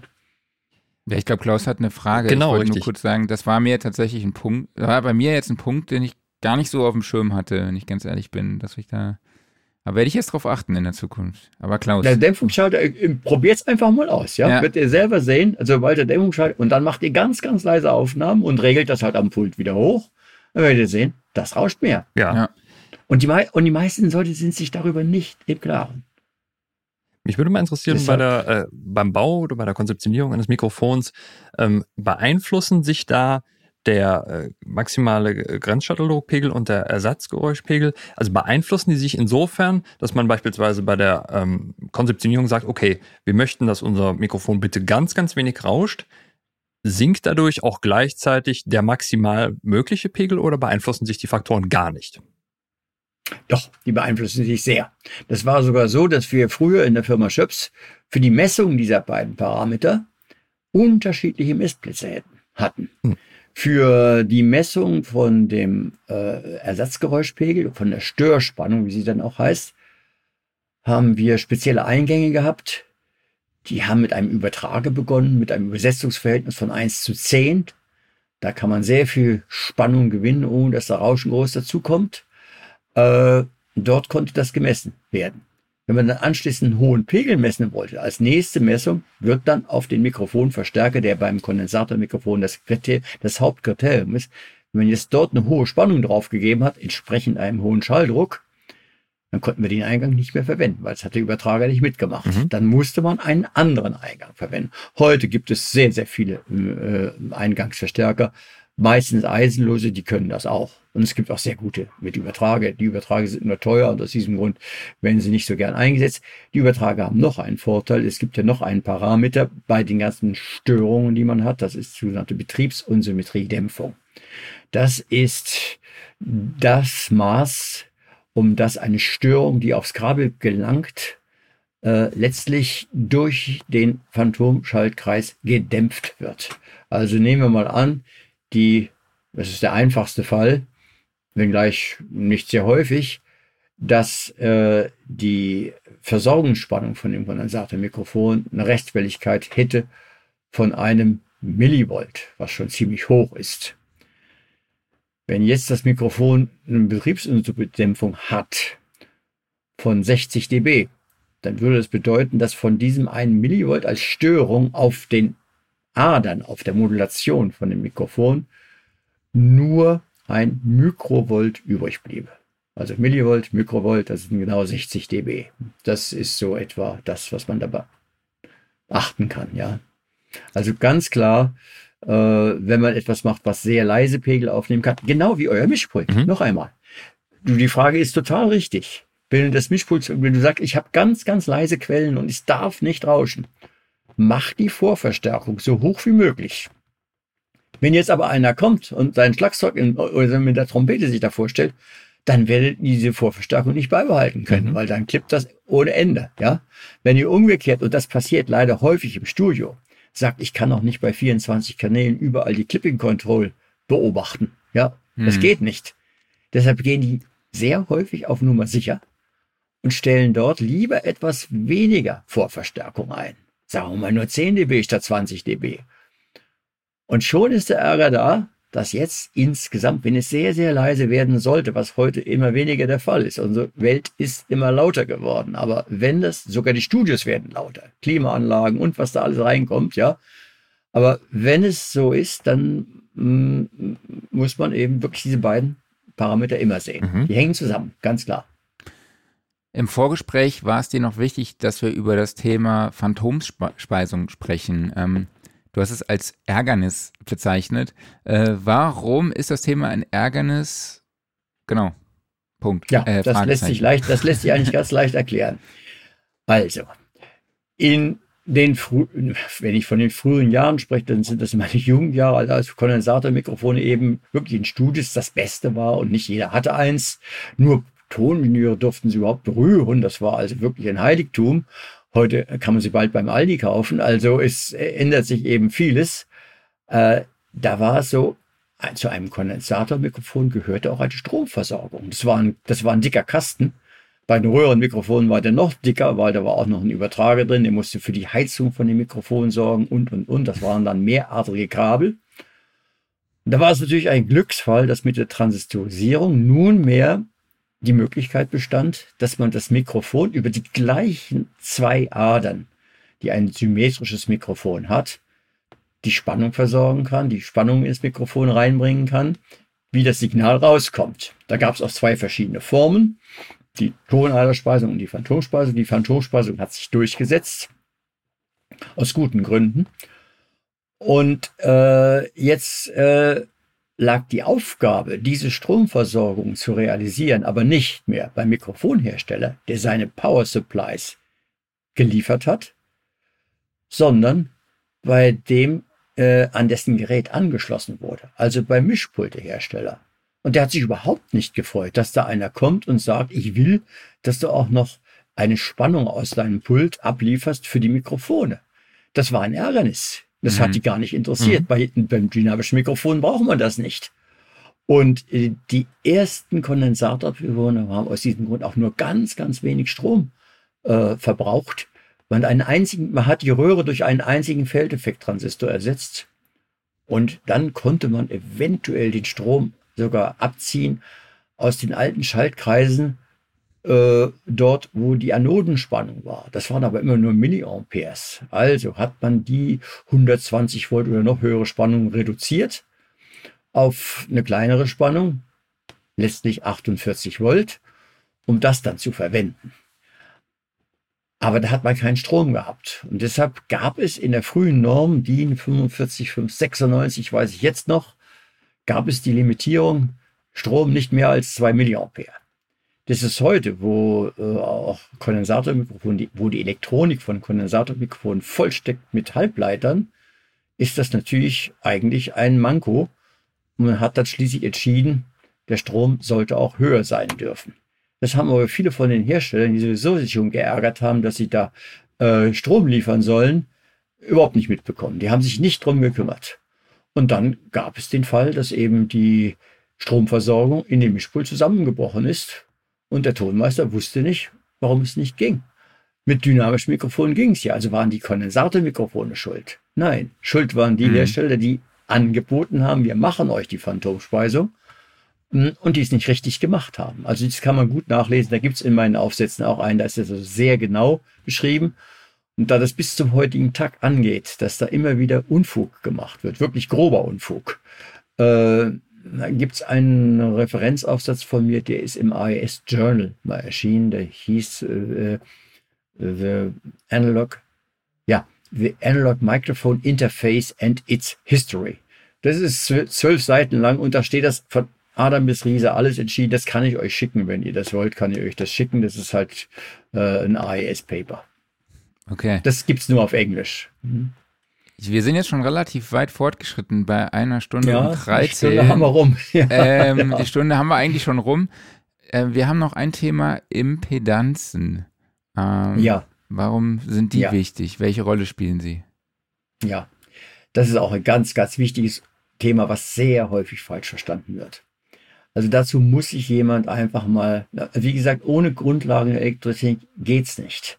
Äh, da, da sollte jemand eigentlich wirklich sich mit auseinandersetzen, wobei ich verstehe, das kann nicht jeder, aber dann sollte er einfach glauben, was ihm die Ingenieure erzählen und was ihm die Ingenieure, was ihm alle Ingenieure erklären werden, es sei denn, sie, äh, sie verfolgen irgendwelche geschäftlichen Interessen, ist, äh, beim Mikrofon ist es so, dass die Quellimpedanz, das ist der Innenwiderstand vom Mikrofon, eigentlich so niedrig wie möglich sein sollte.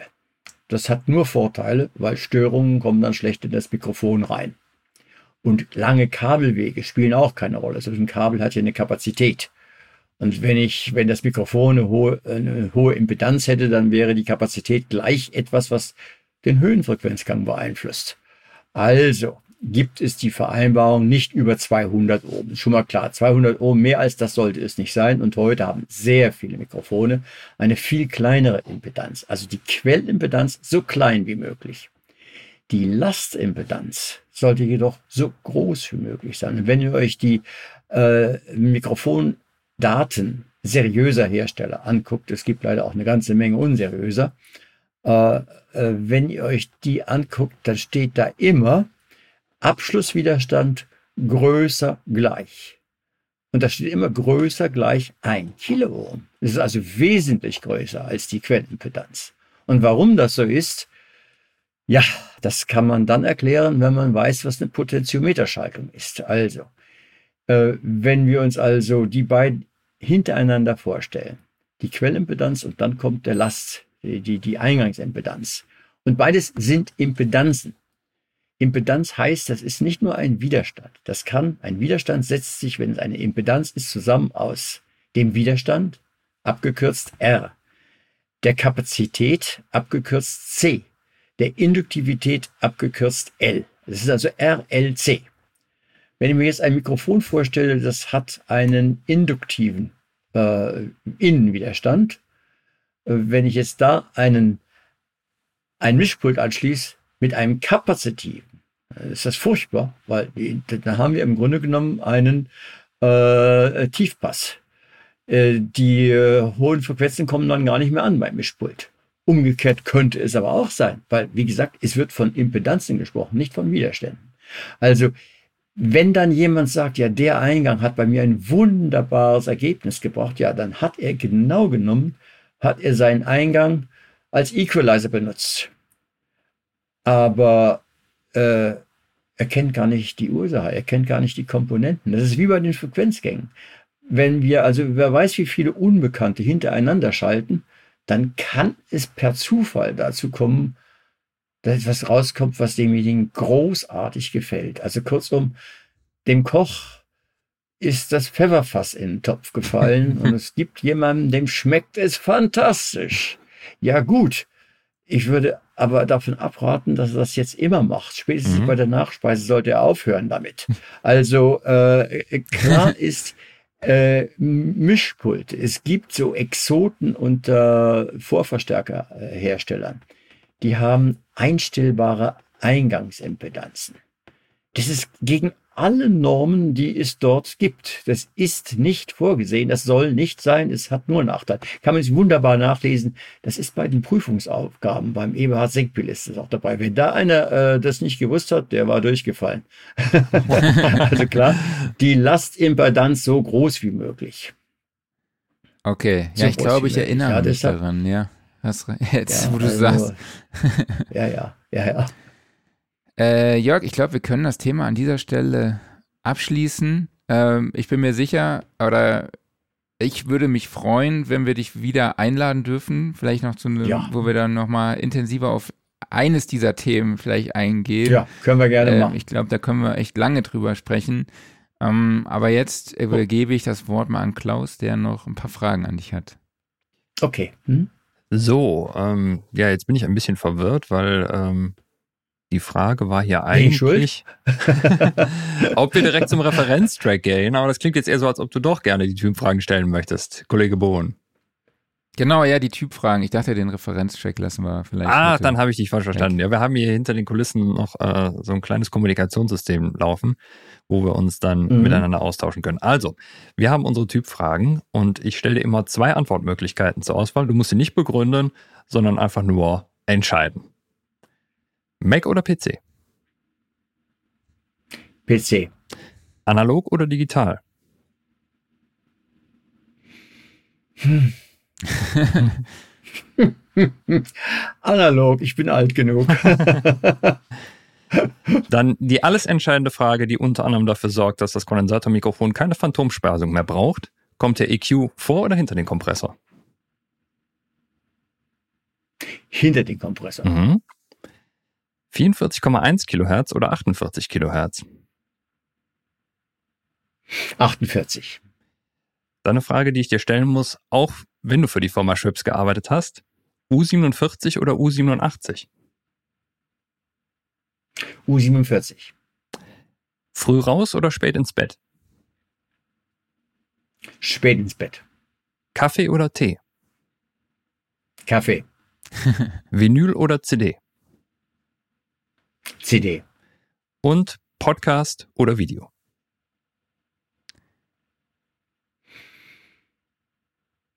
Video. Super, danke dir. Sehr gut. Noch dann darf ich eine Korrektur Klar. machen. Klar. Bei der, die eine Frage, bei der ich furchtbar geschwankt habe, das ist analog oder digital. Mhm. Ich habe analog gesagt und kann das nicht ganz so stehen lassen. Also klar ist, digital hat schon gewaltige Vorteile und wir müssen sie nutzen. Ja. Ganz, Okay. ganz klar. Ja, Aber wir dürfen nicht Mhm. so Sklaven der digitalen Technik werden. Das ist gut gesagt. Äh, genau, ich möchte noch ein paar Kommentare so aufgreifen. Äh, Andreas Hau, Dr. Andreas Hau, unser Ja, ich ja. Äh, schickt dir ganz liebe Grüße. Max, Hallo Andreas. Max schreibt auf, wir nutzen Ja. beim Fernsehen viel Chirps. Ein Teil unserer Kamerateams beziehungsweise die Tonleute nutzen ein CMC5 und ein MK4 oder MK41. Äh, ja, wird beim SR dann halt auch verwendet. Ähm, was haben wir noch? Genau, jemand hat gefragt, welches Mikro das ist, was da neben dir steht. Das hier ist äh, ein CMC, also eins von der Serie Colette, bei dem äh, der Windschutz draufgesteckt ist, dieser spezielle, der damals für die drei Tenöre entwickelt wurde Ah, und der wirklich dafür sorgt, dass wir bei so einem Abstand dann eine Dämpfung haben von Windstörungen, die 10 dB besser ist als ein gleich großes Ei aus Schaumstoff. Das ist also schon eine besondere Entwicklung Mhm. gewesen.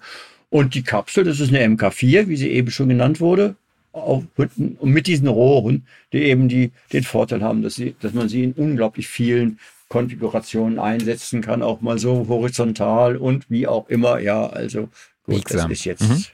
ja, ganz klar. ja. Okay, äh, Jörg, wir haben ja auch schon über deine Website gesprochen. Ähm, wo findet Ja. man dich denn online? äh, www. Äh, ohne Punkt dazwischen .de. Das heißt ingenieurwutke.de. ingwu.de. Wenn ihr da Fehler entdeckt, da sind welche drin. Bitte darauf aufmerksam machen. Und ich habe schon gesagt, dass ausgerechnet das mit dem Polardiagramm, das hat mir nur bis jetzt niemand gesagt, äh, dass das äh, momentan nicht läuft. Das kommt in Ordnung, das ist klar. Cool. Ja, ich hau den Link natürlich auch nochmal in die Shownotes. Äh, Jörg, vielen, vielen lieben Dank, dass du dir heute die Zeit für uns genommen hast. Ich Max, fand's Oh ja. Klaus, hat mir Spaß gemacht sehr, mit euch. sehr Dankeschön. interessant. Wir hätten, glaube ich, erst. auch noch ewig weitersprechen können. Äh, Genau. Aber genau, wir holen das auf jeden Fall nach. das wäre super. Ganz herzlichen Dank und ich danke euch beiden auch. Ich habe das wunderbar gemacht. Dankeschön. Cool. Du hast Danke super dir. gemacht. Ja, vielen Dank. Ja, Ja, mach's schön. gut. Mach's ja? gut. Tschüss. Tschüss, Jörg. Tschüss. Ciao. Tschüss.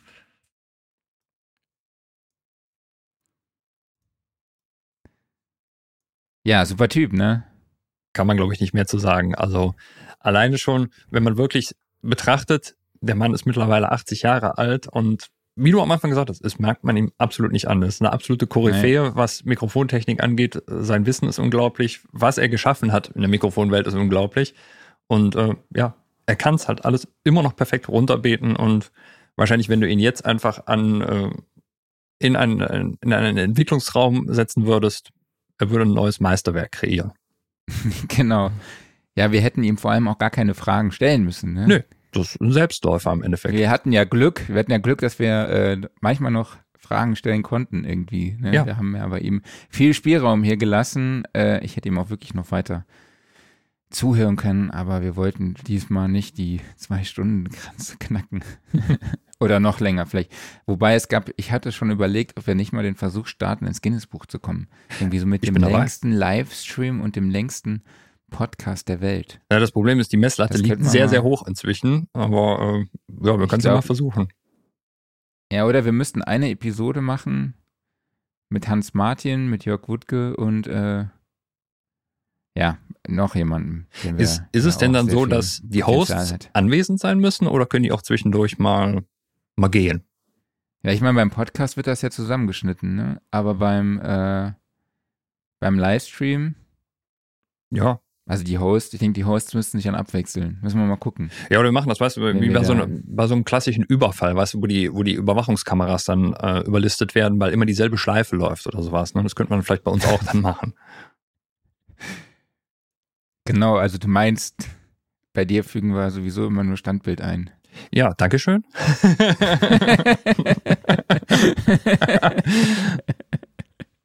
genau das Spaß. machen wir. Okay, bevor der äh, Kollege hier ganz rot wird und gleich durch die Leitung springt, will ich noch ganz kurz auf die Studioszene hinweisen, Jawohl. die am 30. und 31.8.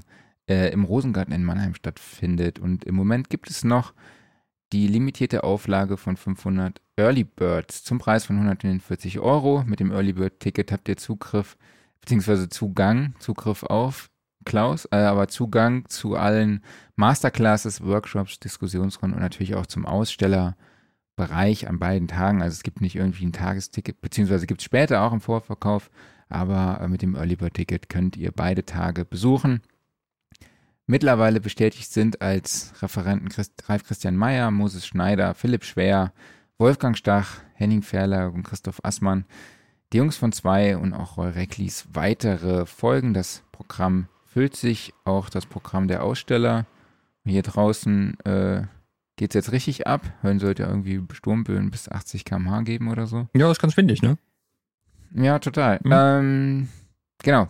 Studioszene, 30. 31.8.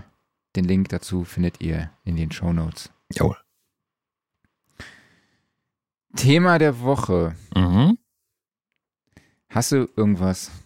Sag mal so, du hast da irgendwas reingeschrieben, wovon ich keine Ahnung habe, was du damit eigentlich meinst. Da steht aber so viel drin, dass ich mir denke, du hast eine Menge zu erzählen. Ich habe was lustig, ich könnte was erzählen, aber äh, leg erst mal los. Ja, erzähl doch mal gleich. Ähm, ich habe mich bei der GEMA angemeldet. Und zwar am 25. Februar habe ich die Anmeldung ausgefüllt und abgeschickt. Lass mich ran, es geht um Bürokratie. Es geht um Bürokratie und eine kleine Geschichte zur Anmeldung, die man vielleicht auch als Farce bezeichnen könnte. Aber ich möchte auch gar nicht so negativ drüber sprechen. Aber ich wollte euch noch kurz, falls ihr euch, falls ihr überlegt, euch bei der GEMA anzumelden, kann ich euch nur mal meinen Erfahrungsbericht hier mitgeben. Ähm, genau, am 25. Februar habe ich mich angemeldet. Dann wurde erstmal überprüft, ob ich bereits bei irgendwelchen Werken mit eingetragen wurde. Da kam halt raus, dass mein Kollege Roy Recklis äh, Mondpilotwerke schon angemeldet hat. Und dann musste ich das bestätigen, dass ich der Marc Bohn bin, der da auch angemeldet wurde. Ähm, dann wurde der Antrag auch angenommen. Ich dachte eigentlich, man meldet sich da an und das, dann ist man angemeldet irgendwie. Mhm.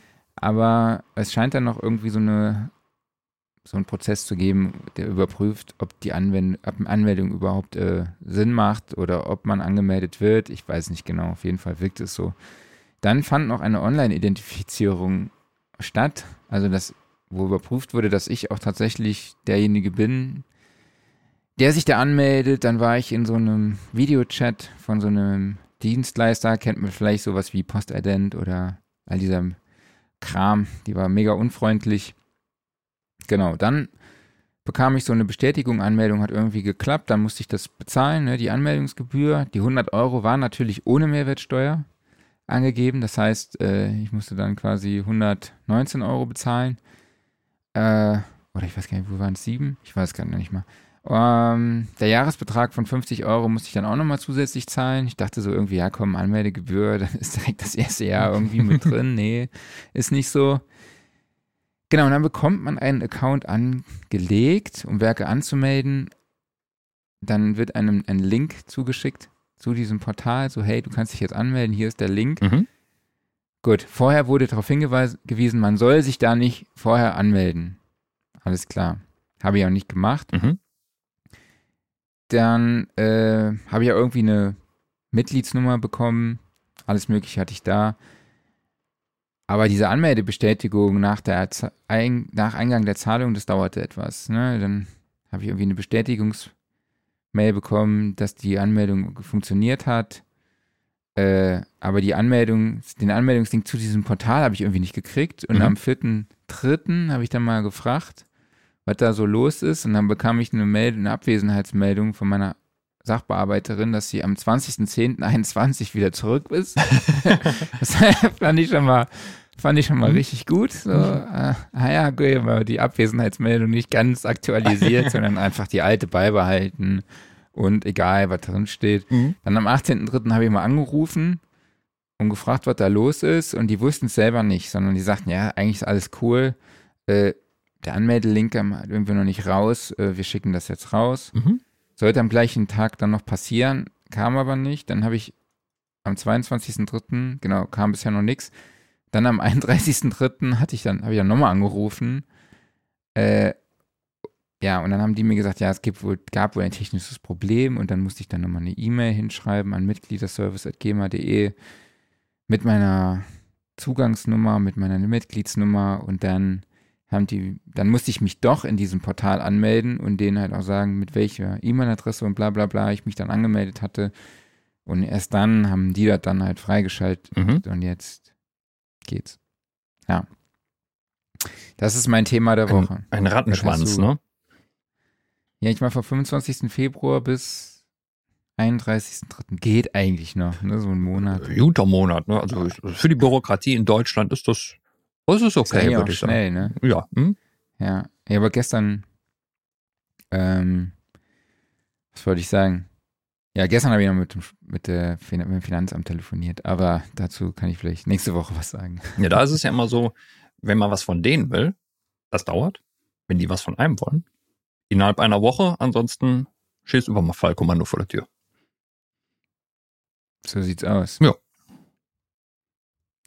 Ja. Also, dein Thema? Mein Thema der Woche ist, ähm, ich mache mal momentan, äh, das könnte man eigentlich so damals halt, nee, es ist, es ist kein Aufreger der Woche. Ich mache mir da nämlich eigentlich einen Spaß draus.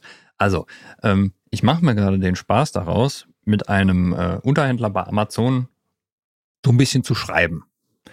Und zwar, äh, Vorgeschichte ist die. Nicht äh, bei eBay Kleinanzeigen, ne? Nein, nein. Ähm, mein Papa äh, hat äh, einen Drucker, der ihn nach 15 Jahren oder sowas, irgendwann hat er versagt und hat dann eine Fehlermeldung ausgespuckt, irgendwie Druckkopf ist im Eimer oder was auch immer. So. Und ich habe ihm dann gesagt, kauf dir einen neuen Drucker, die sind nicht teuer, äh, fertig aus. Aber er wollte gerne ausprobieren, ob er, wenn er den Druckkopf austauscht, ob es dann wieder klappt. Gut.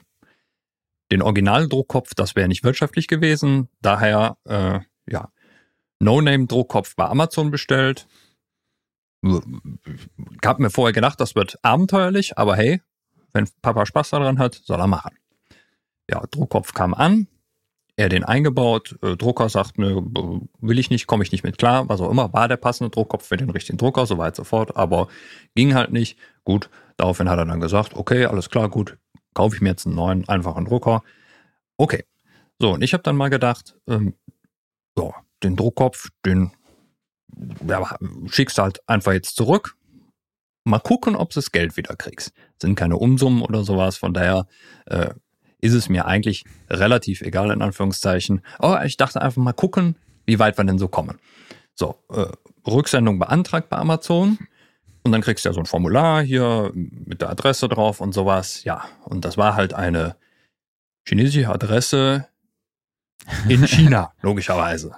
So. Ja, Okay. Ich dachte mir dann aber, ähm, bevor du jetzt das Porto nach China bezahlst und das da vielleicht sowieso nicht ankommt oder wo auch immer landet, das Paket ist nämlich innerhalb Deutschlands nochmal von einem Versender verschickt worden. Also das Paket, was bei meinem Papa ankam, war von einer deutschen Adresse. So. Und dachte ich, ja, schick's mal dahin. Kam sofort zurück, das Paket, wurde überhaupt nicht angenommen. Also anscheinend ist dieser Verteiler da, der interessiert sich nicht dafür. Gut, war ein Versuch wert. Ja, und dann habe ich einfach meine Verkäufer angeschrieben, habe gesagt, so ja, hier versucht zurückzuschreiben und so, äh, zu schicken, äh, hat nicht geklappt. Ähm, ja, wäre nett, wenn sie das Geld zurückschicken. Ja, und jetzt mailen wir einfach ganz nett jeden Tag hin und her. Ich bin, auch ganz freundlich oder sowas, weil ich, ich, ich will dem überhaupt nichts und ich äh, vermute auch mal nicht, dass er irgendwann das Geld rausrücken wird. Aber ich sage ihm halt einfach so, ja, hat halt nicht geklappt mit dem Drucker und äh, nützt auch nichts, wenn sie mittlerweile, er hat mich, glaube ich, dreimal inzwischen ge äh, gefragt, was es denn genau für ein Druckkopf ist und was für ein Drucker, denn er möchte mir doch so gerne ein, ein Ersatzgerät schicken, wo ich ihm gesagt habe, nein, der Drucker ist nicht mehr da. Aus zeitlichen Gründen wurde der mittlerweile durch einen neuen ersetzt. Wir hätten gerne die Kohle wieder. Aber er fragt halt immer wieder nach. Ja, und das ist jetzt so einfach meine Tagesbeschäftigung. Kommt halt jeden Tag eine neue Nachricht von ihm rein und ich sage dann so, nee, das geht halt leider nicht. Äh, ich hätte gerne das Geld. Ich, ich guck der- einfach mal, was passiert. Tauscht ihr euch denn auch über private Sachen aus? Das klingt so, als hättet ihr schon so eine freundschaftliche Beziehung aufgebaut. Jetzt mal ganz ohne Witz. Ähm, ich weiß, dass auf der anderen Seite äh, irgendjemand sitzt, der das Ganze mit vermutlich Google Translate oder sowas übersetzen wird und entsprechend sind halt auch seine Antworten. Aber ich finde es trotzdem irgendwie total nett und irgendwie hätte ich auch Lust, mal sowas zu fragen. Einfach aus Spaß. So, hey, wie geht's Ihnen denn heute? Oder sowas. Alles okay. Und äh, ja, wie geht's der Wo Familie? sitzt du überhaupt? Ja, zum Beispiel, wo sitzt du gerade so? Wie ist das Wetter? Einfach so. Mal gucken, mal gucken, wie das Ganze endet. Einfach mal nett sein zu den Leuten. Man kann ja Amazon immer noch sagen, so, nee, der Händler zahlt nicht oder was auch immer. Mal gucken. Einfach mal nett sein zu den Leuten. Das ist eigentlich voll das, voll der gute Satz. Ja, weil der Typ, mit dem ich da schreibe oder die Frau oder wer auch immer das ist, äh, der kann ja nichts dafür, dass A, der Druckkopf nicht funktioniert hat und B, da irgendwie vielleicht keiner zahlen will oder sowas. Sondern das ist Mhm. halt einfach jemand, der da halt sitzt. Ne? Wie in der Regel die meisten Hotline-Mitarbeiter, die können auch nichts dafür, dass gerade irgendwas nicht funktioniert. Das stimmt. Workflow der Woche. Hast du uns heute was mitgebracht? Ja, ähm, das ergänzt eigentlich das, was du da reingeschrieben hast. Deshalb leg du erstmal los und ich ergänze. Ach so. Ich habe einfach mal reingeschrieben, eine Sache, bei der ich mich schon seit längerem immer wieder erwische, ist, dass ich äh, mir die Rückansicht von meiner Hardware, die hier im Rack äh, verschraubt ist, immer wieder bei Google oder so suche. Ja. So, weil äh, Ja. ich lehne mich dann halt immer hinter mein Rack und sehe halt eben nur von oben die ganzen Buchsen. Aber ich weiß jetzt nicht mehr, wo ist denn was jetzt nochmal? Wo Mhm. ist welcher Ausgang? 1 bis 8 oder Eingang 1 bis 8 oder keine Ahnung. Die Klinkenbuchsen, äh, die XLR-Buchsen, die kann ich gerade noch so wahrnehmen. Aber wo sitzen denn nochmal welche Anschlüsse hinten auf meinem, äh, auf den ganzen Geräten? Und dann suche ich halt wirklich oft irgendwie die Rückansicht der Hardware und äh, klemme mich dann irgendwie hinter das Rack und versuche dann den richtigen Eingang oder Ausgang eben zu treffen. Ja, Ja. das äh, habe ich einfach mal hier reingeworfen. Das ist was, was ich mega oft mache und äh, vielleicht ist das was, was, was ihr kennt. Ich kenne das so gut. Ich habe das auch so oft gemacht. Oder dass man dann irgendwie äh, das Handy nimmt, so hinter Genau. Rack greift, ein Foto macht, ne? Und dann mal guckt, so, ah, ja, so war das, ne? Oder ich nutze es dann, das Handy quasi so als Spiegel auch. Das mache ich auch Genau. oft. Ja, das geht auch. Ja. Ähm, Tipp, was man machen kann, ist auf jeden Fall von jedem Gerät, was man hat, Anleitung runterladen, sauber beschriften die Datei und in eine Cloud legen. Also irgendwie Dropbox, OneDrive, was auch immer, da in einen Manuals-Ordner rein. Dann hat man nämlich immer auf seinem entweder Handy oder Tablet, was ihr gerade so im Studio rumlegt oder von mir auch am Rechner, direkt die Anleitung griffbereit und kann gucken, was auf der Rückseite so abgeht. Alternativ habe ich auch schon überlegt, ob man nicht wirklich, wenn man ein Gerät einbaut oder gerade neu gekauft hat, mal kurz ein Foto macht davon von der Rückseite. Einfach genau für solche Fälle, weil das passiert einem nämlich immer mal wieder. Oder dass irgendwie Kabel im Weg hängen und sowas und du weißt nicht mehr genau, wo musst du dich durchwursteln, um an den Ausgang ranzukommen oder sowas. Ja, von daher äh, fühle ich sehr, sehr gut. Und deshalb, also Workflow-Tipp ist definitiv zumindest die Manuals alle runterladen, abspeichern, dann hat man sie nämlich immer griffbereit. Genau. Offline-Modus. Jo. Ähm, meine Frau und ich haben wieder angefangen, äh, Attack on Titan zu gucken. Wer es nicht kennt, ähm, ist, glaube ich, so mittlerweile einer der Animes schlechthin. Und momentan wird die letzte Staffel produziert. Die ist auch fast zu Ende. Die ist, glaube ich, in drei Teile gesplittet worden. Und äh, der zweite Teil lief jetzt gerade in Japan. Der dritte kommt dann nächstes Jahr. Äh, meine Frau liest auch äh, den Manga, auf dem das Ganze basiert, komplett. Hat, glaube ich, noch drei Bände vor sich. Dann ist sie durch und sie ist so völlig gehypt. Krass. Äh, und das ist eine unglaublich geniale Serie. Also wer Drama und sehr viel explizite Gewalt mag ähm, und sowieso einfach nur episch auf elf gedreht, ähm, ja, der muss Attack on Titan gucken. Das zu gucken ist leider nicht immer ganz einfach, weil es gab ja mal die erste Staffel eine Zeit lang auf Netflix, dann nicht mehr. Und mittlerweile kriegt man sie nur noch bei den diversen speziellen Anime-Streamdiensten. Also aktuell gibt es auf Crunchyroll. Ja, aber da gibt es dann 14 Tage Testabo und ansonsten kostet, glaube ich, 6,99 Euro im Monat. Also wer Lust auf eine echt krasse Anime-Serie hat, der guckt sich die an. Ist übrigens äh, so klassisches, sag mal, Mittelalter-Fantasy-Setting. Moment, Moment, Moment. es gibt extra Anime-Streaming-Dienstleister. Ja, und nicht nur einen. Die kaufen sich gerade alle gegenseitig auf. Krass. Aber wenn sich alle gegenseitig aufkaufen, gibt es ja irgendwann nicht mehr so viel. Ja, also Crunchyroll ist, glaube ich, gerade der größte. Die haben zumindest so diverse geschluckt. Das Problem war, zumindest gerade bei Attack on Titan, dass äh, der eine hatte so die eine Staffel, der andere hatte eine andere Staffel und so weiter und so fort. Also das war immer mal so lustig aufgesplittet. Und man muss auch gucken, je nachdem, was man für eine Synchro gucken will. Also willst du synchronisiert gucken oder willst du japanischen Originalton mit Untertiteln oder sowas gucken? Das bietet auch nicht jeder an. Muss man immer mal schauen. Hm, okay. Ähm, ich habe mitgebracht äh, das Thema Schlafoptimierung. Das ist mein Offline-Modus der Woche. Mein Offline-Modus der Woche ist, dass ich wirklich offline bin und einfach schlafe. Ja, aber ey, in äh, unserem Alter wird das langsam wichtig. Es ist, also, ja, also wir stehen ja jetzt kurz davor, äh, das zweite Kind zu kriegen und äh, wir haben uns jetzt dazu entschieden, ein 2x2 Meter Bett zu kaufen, ähm, damit man einfach auch zu viert dort eine Menge Platz drin hat oder ausreichend zumindest. Und in dem Zuge haben wir uns neue Matratzen gekauft. Also und seitdem, ich penne, es ist einfach unfassbar bequem. Es ist nicht zu vergleichen mit dem Ikea-Bett, was wir vorher hatten und irgendeiner damals schon ganz guten Matratze, die nicht von Ikea war. Ich weiß auch jetzt gar nicht mehr, was es war. Aber wir haben jetzt so eine Geltex-Matratze von Schlaraffia, ne? Und die war im Angebot. Eine, habe ich dir schon erzählt, Klaus, eine mhm. Matratze kostet 600 Euro. Ich glaube, meine war wegen einem anderen Härtegrad nochmal teurer, 630 Euro. Und ich hätte niemals gedacht, dass ich so viel Kohle für eine Matratze ausgebe. Wenn ihr mir das gesagt hättet vor vier, fünf Jahren, ich hätte gesagt, ey, habt ihr sie nicht mehr alle? Ich würde doch niemals so viel Geld für eine Matratze ausgeben. Aber ich muss ganz ehrlich sagen, die Investition hat sich einfach absolut gelohnt. Also G-Tex Matratze von Schlaraffia. Also es ist wirklich ein Traum. Ich, ich kann es mir vorstellen. Hätte, ich hätte nie gedacht, dass man eine Schlafsituation so optimieren kann. Also es ist wirklich mega krass. Also ja. Und ich glaube, da, da sollte man auch nicht dran sparen. Das ist genauso wie zum Beispiel ein, ein guter Bürostuhl oder sowas, ne? Ja. Nee, kann ich nur empfehlen, mal darüber nachzudenken. Ich hatte, wir hatten so ein altes Ikea-Bett, wo ich schon irgendwelche Winkel nochmal dazu angeschraubt habe, weil das die ganze Zeit schon eingebrochen ist und so. Ups. Also wir mussten was, äh, dann habe ich mir so ein Ikea-Hack gesucht, so wie man äh, ja die Halterung halt nochmal stabilisieren kann. Dann, dann sollte das ja auch nur möglich nicht knatschen, knarzen und so ein Kram. Dann habe ich da noch so Dämpfer draufgelegt über die Winkel. Also es ist wirklich, äh, hat mir da echt mega viel Mühe gegeben. Ich habe es jetzt beim Abbauen noch nicht mehr auseinandergekriegt. Vor allem habe ich festgestellt, dass ich manche Winkel dort platziert habe, wo es überhaupt gar keinen Sinn macht, aber egal. ich habe irgendwie versucht, alles irgendwie noch stabiler zu machen. Ähm, genau. Dann haben wir noch den Gear Corner. Ich fange mal kurz an, oder willst du? Nee, ich, ich wollte gerade nur mal sagen, sind wir jetzt bei der Gear Corner, bei die Gear Corner? Haben wir uns schon mal darüber unterhalten. Ich bin immer irritiert, wenn du Haben der Gear Corner sagst. Der Ecke.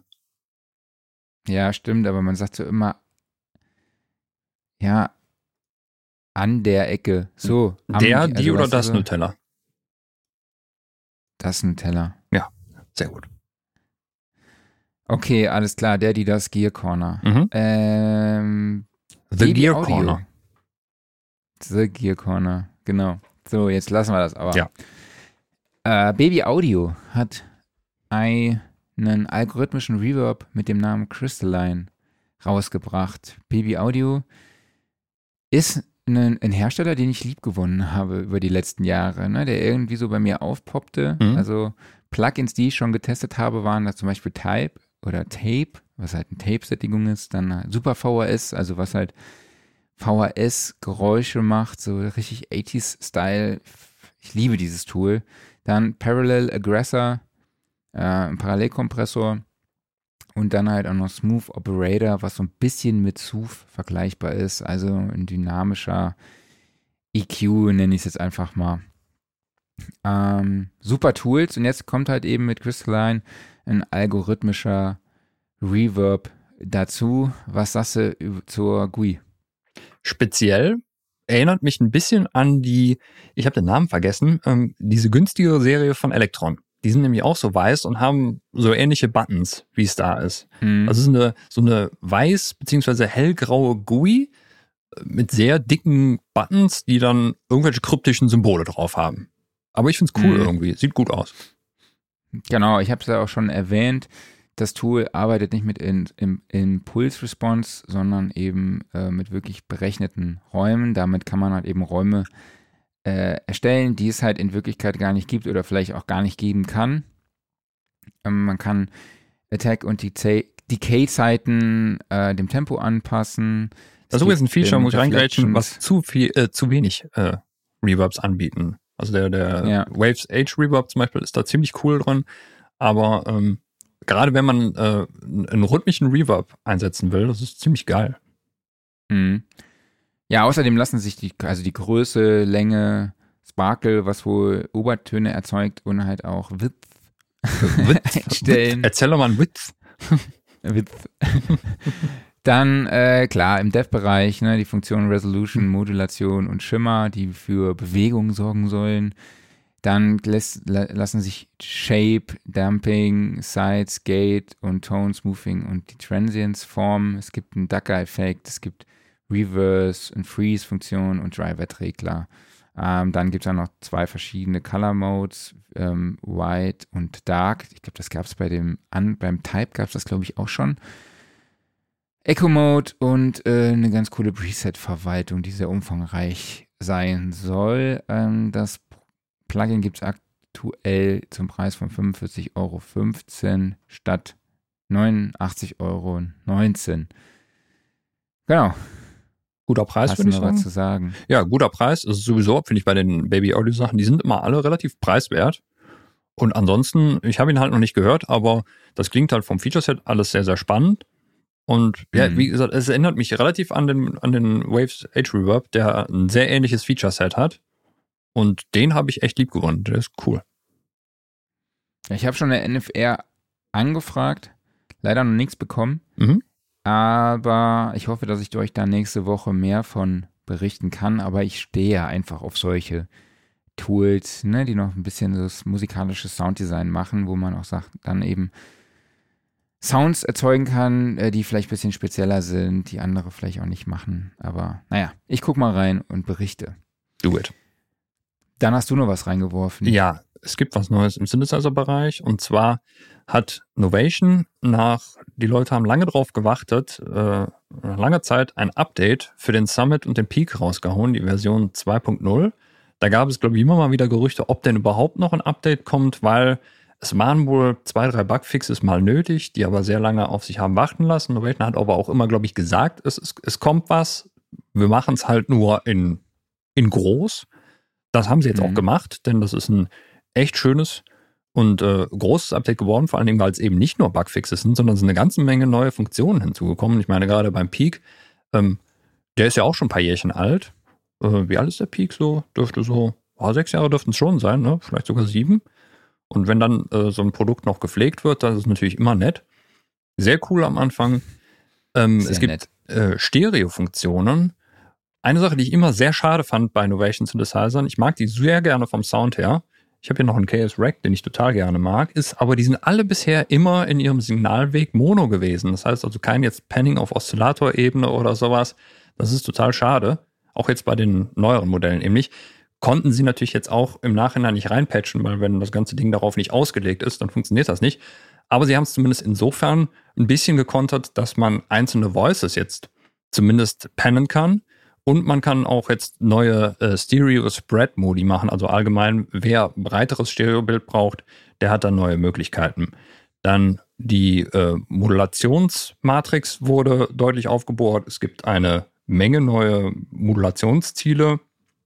Auch bei den Quellen wurden äh, neue Sachen hinzugefügt, unter anderem zum Beispiel Rauschen. Dann gibt es verschiedene neue Zufallsfunktionen. Also allgemein einfach, um für mehr Modulation und Bewegung zu sorgen. Da gibt es einiges Neues. Effektsektion wurde aufgebohrt. Es gibt einen neuen Chorus.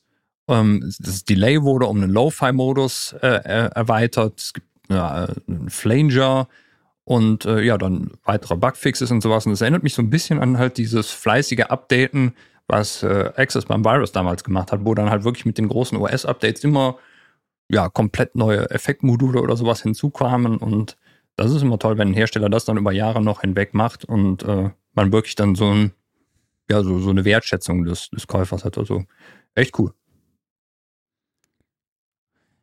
Jo, was haben wir noch auf unserer Liste? Ich habe hier eine Geschichte reingeschrieben, über, da, über die ich gar nicht so viel sagen kann. Ich wollte es einfach nur erwähnen, weil ich ein Plugin von denen so mega geil finde. Nämlich, äh, es gibt den Mac, äh, Merk, Mark, keine Ahnung, wie spricht man es aus? Ja, ist eine gute Frage. Ich, ich sage mal, ich, ich würde mal sagen, Mark, das ist eine, ist eine amerikanische Firma, ne?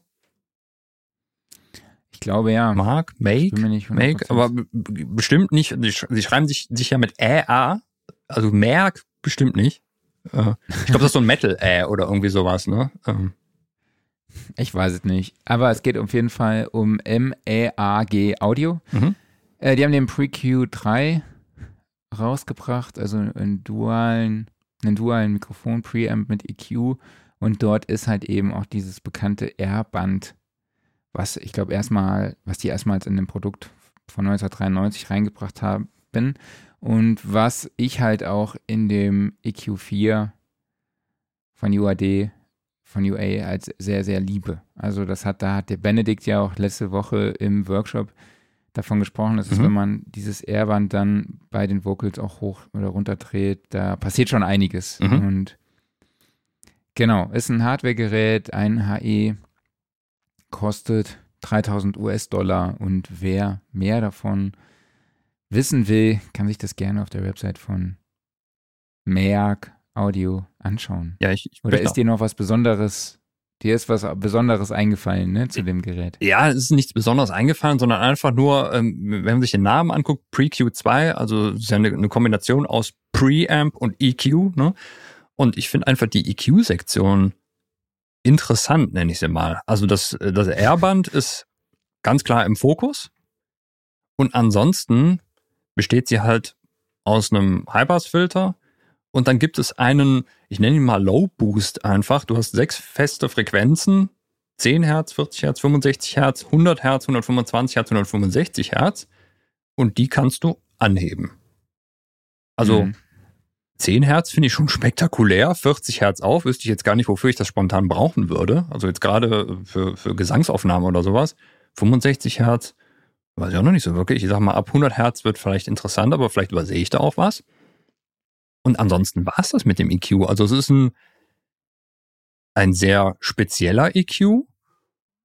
Ja, und so ein paar Sachen sind mir davon einfach nicht klar. Aber wie gesagt, speziell einfach. Und hm. der Preis ist heiß.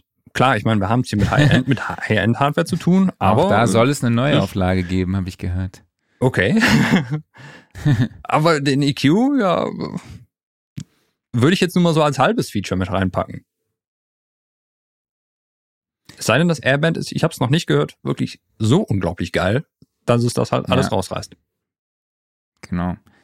So, wir haben die zwei Stunden jetzt noch nicht erreicht. Äh, wir müssen aber gucken, dass wir unter zwei Stunden bleiben, sonst kann mein Tool, mit dem ich die Audiogramme erstelle, nicht mehr auf den Podcast zurückgreifen oh. und ich muss das Ganze ein bisschen äh, komplexer machen. Mhm. Aber sollen wir den Referenztrick noch reinnehmen? Ja, komm, machen wir noch kurz. So, okay, was hast du mitgebracht? Pass auf. Ich habe mitgebracht für mich einen der größten Popsongs dieser Erde, nämlich Don Henley mit Boys of Summer. Wurde 1984 veröffentlicht, äh, ist für mich der beste Popsong nach Don't Stop Believin'. Oder lehnt sich aber weit aus dem Journey. Fenster. ich lehne mich da weit aus dem Fenster. Äh, wurde ja auch schon Millionen Mal gecovert von Skin of Tears, von Good Riddance, von DJ Sammy, von Ataris. Ein Song, den ich sehr, sehr mag. Äh, aber auch von The Hooters. Und ja, es gibt sogar aus dem Jahre 2022 auch schon ein, äh, äh, ein Cover. Ja, klar. Äh, das, der Song besteht hauptsächlich aus Synthesizer, einem Drumcomputer und auch Gitarren. Also startet mit so einem Intro, mit einer Hi-Hat, dann Ostinaten, Synths. Ich schätze, die kommen aus einem DX7 oder aus einem Emu 2. Ähm, ich muss auch sagen, ich habe den jetzt noch mit meinem DT, 9, DT 1990 gehört, den Song, und nehme die Suns ganz anders wahr, komischerweise, als vorher. Aber der nutzt auch live einen anderen Sound. Äh, die Gitarren ähm, erinnern an so einen 80s-Vibe natürlich, diesen ganz klassischen. Ich stelle mir da so einen Sonnenuntergang in Kalifornien vor. Die stammen auch von Mike Campbell, dem Gitarristen von Tom Petty and the Heartbreakers, mhm. der auch für die komplette Komposition verantwortlich ist. Äh, der Text stammt von, stammt von Henley. Und was ich noch spektakulär finde, ist die Songstruktur, die relativ ungewöhnlich ist eigentlich. Es startet mit einem Intro, dann kommt die erste Strophe, dann kommt ein Refrain, dann kommt wieder der Intro-Part, dann kommt die zweite Strophe und der Refrain und dann kommt ein instrumentaler C-Part und dann kommt wieder eine Strophe und dann der Refrain und dann halt ein Outro. So, das fand ich schon, dauert auch 4 Minuten 48 die Originalversion. Ähm, genau, aber für mich echt ein Song, der auf keiner 80s Playlist fehlen darf. Ja, und natürlich haben wir den damals bei Rockforce auch immer gespielt. Und äh, ja, ist beim Publikum gut angekommen. Ich habe ihn gehasst. Ich mag den Song leider einfach nicht. Nee, weil die Ataris-Version ist geil. Also die, die ist wirklich cool. Die ist ja. besser als das Original. Ja, Boys of Summer, äh, es dreht sich natürlich um irgendwie eine Liebesgeschichte, ne? Und man geht aber davon aus, dass er den Ausdruck Boys of Summer gewählt hat, weil es natürlich um so eine Sommerliebe ging. Mhm. Äh, aber es ist wohl auch ein Synonym in Amerika für die Baseball-Liga, weil die Jungs im Baseball halt nur im Sommer spielen. Deshalb ah. nennt man ah. sie The Boys of Summer, weil die, genau, das fand ich noch eine ganz witzige Anekdote. Mhm. Genau, aber du hast noch was und du hast vier Minuten Zeit. Vier Minuten Zeit, ja, das schaffe ich, weil ich. Wir müssen das Intro noch und das Outro noch berücksichtigen. Also das ist noch ein bisschen weniger. Kriegen wir hin. Ähm, ich pack einfach noch kurz rein den neuen Song von Kraftklub, der jetzt rausgekommen ist. Heißt ein Song reicht und äh, ist eine knallige Produktion und ich habe ihn einfach reingepackt, weil ich Kraftklub generell immer noch sehr, sehr cool finde. Die haben einen ziemlich einzigartigen Style, einfach diese Kombination aus diesem, da musst du mir erstmal helfen, wie nennt man eigentlich diese Rockrichtung? Es hat, es hat irgendwie so einen, so einen britischen Einfluss, finde ich. Aber dann halt so diese, äh, die, die Pop-Rock, Indie, Brit, Britpop ist noch drin, so britischer Rock. Genau. Ich. Dazu dann aber gemischt dieser leicht gelangweilt klingende Rap. Äh, ist eine geile Kombination, sowieso zwei Vokalisten, also ein Rapper, ein Sänger, äh, geile Kombo.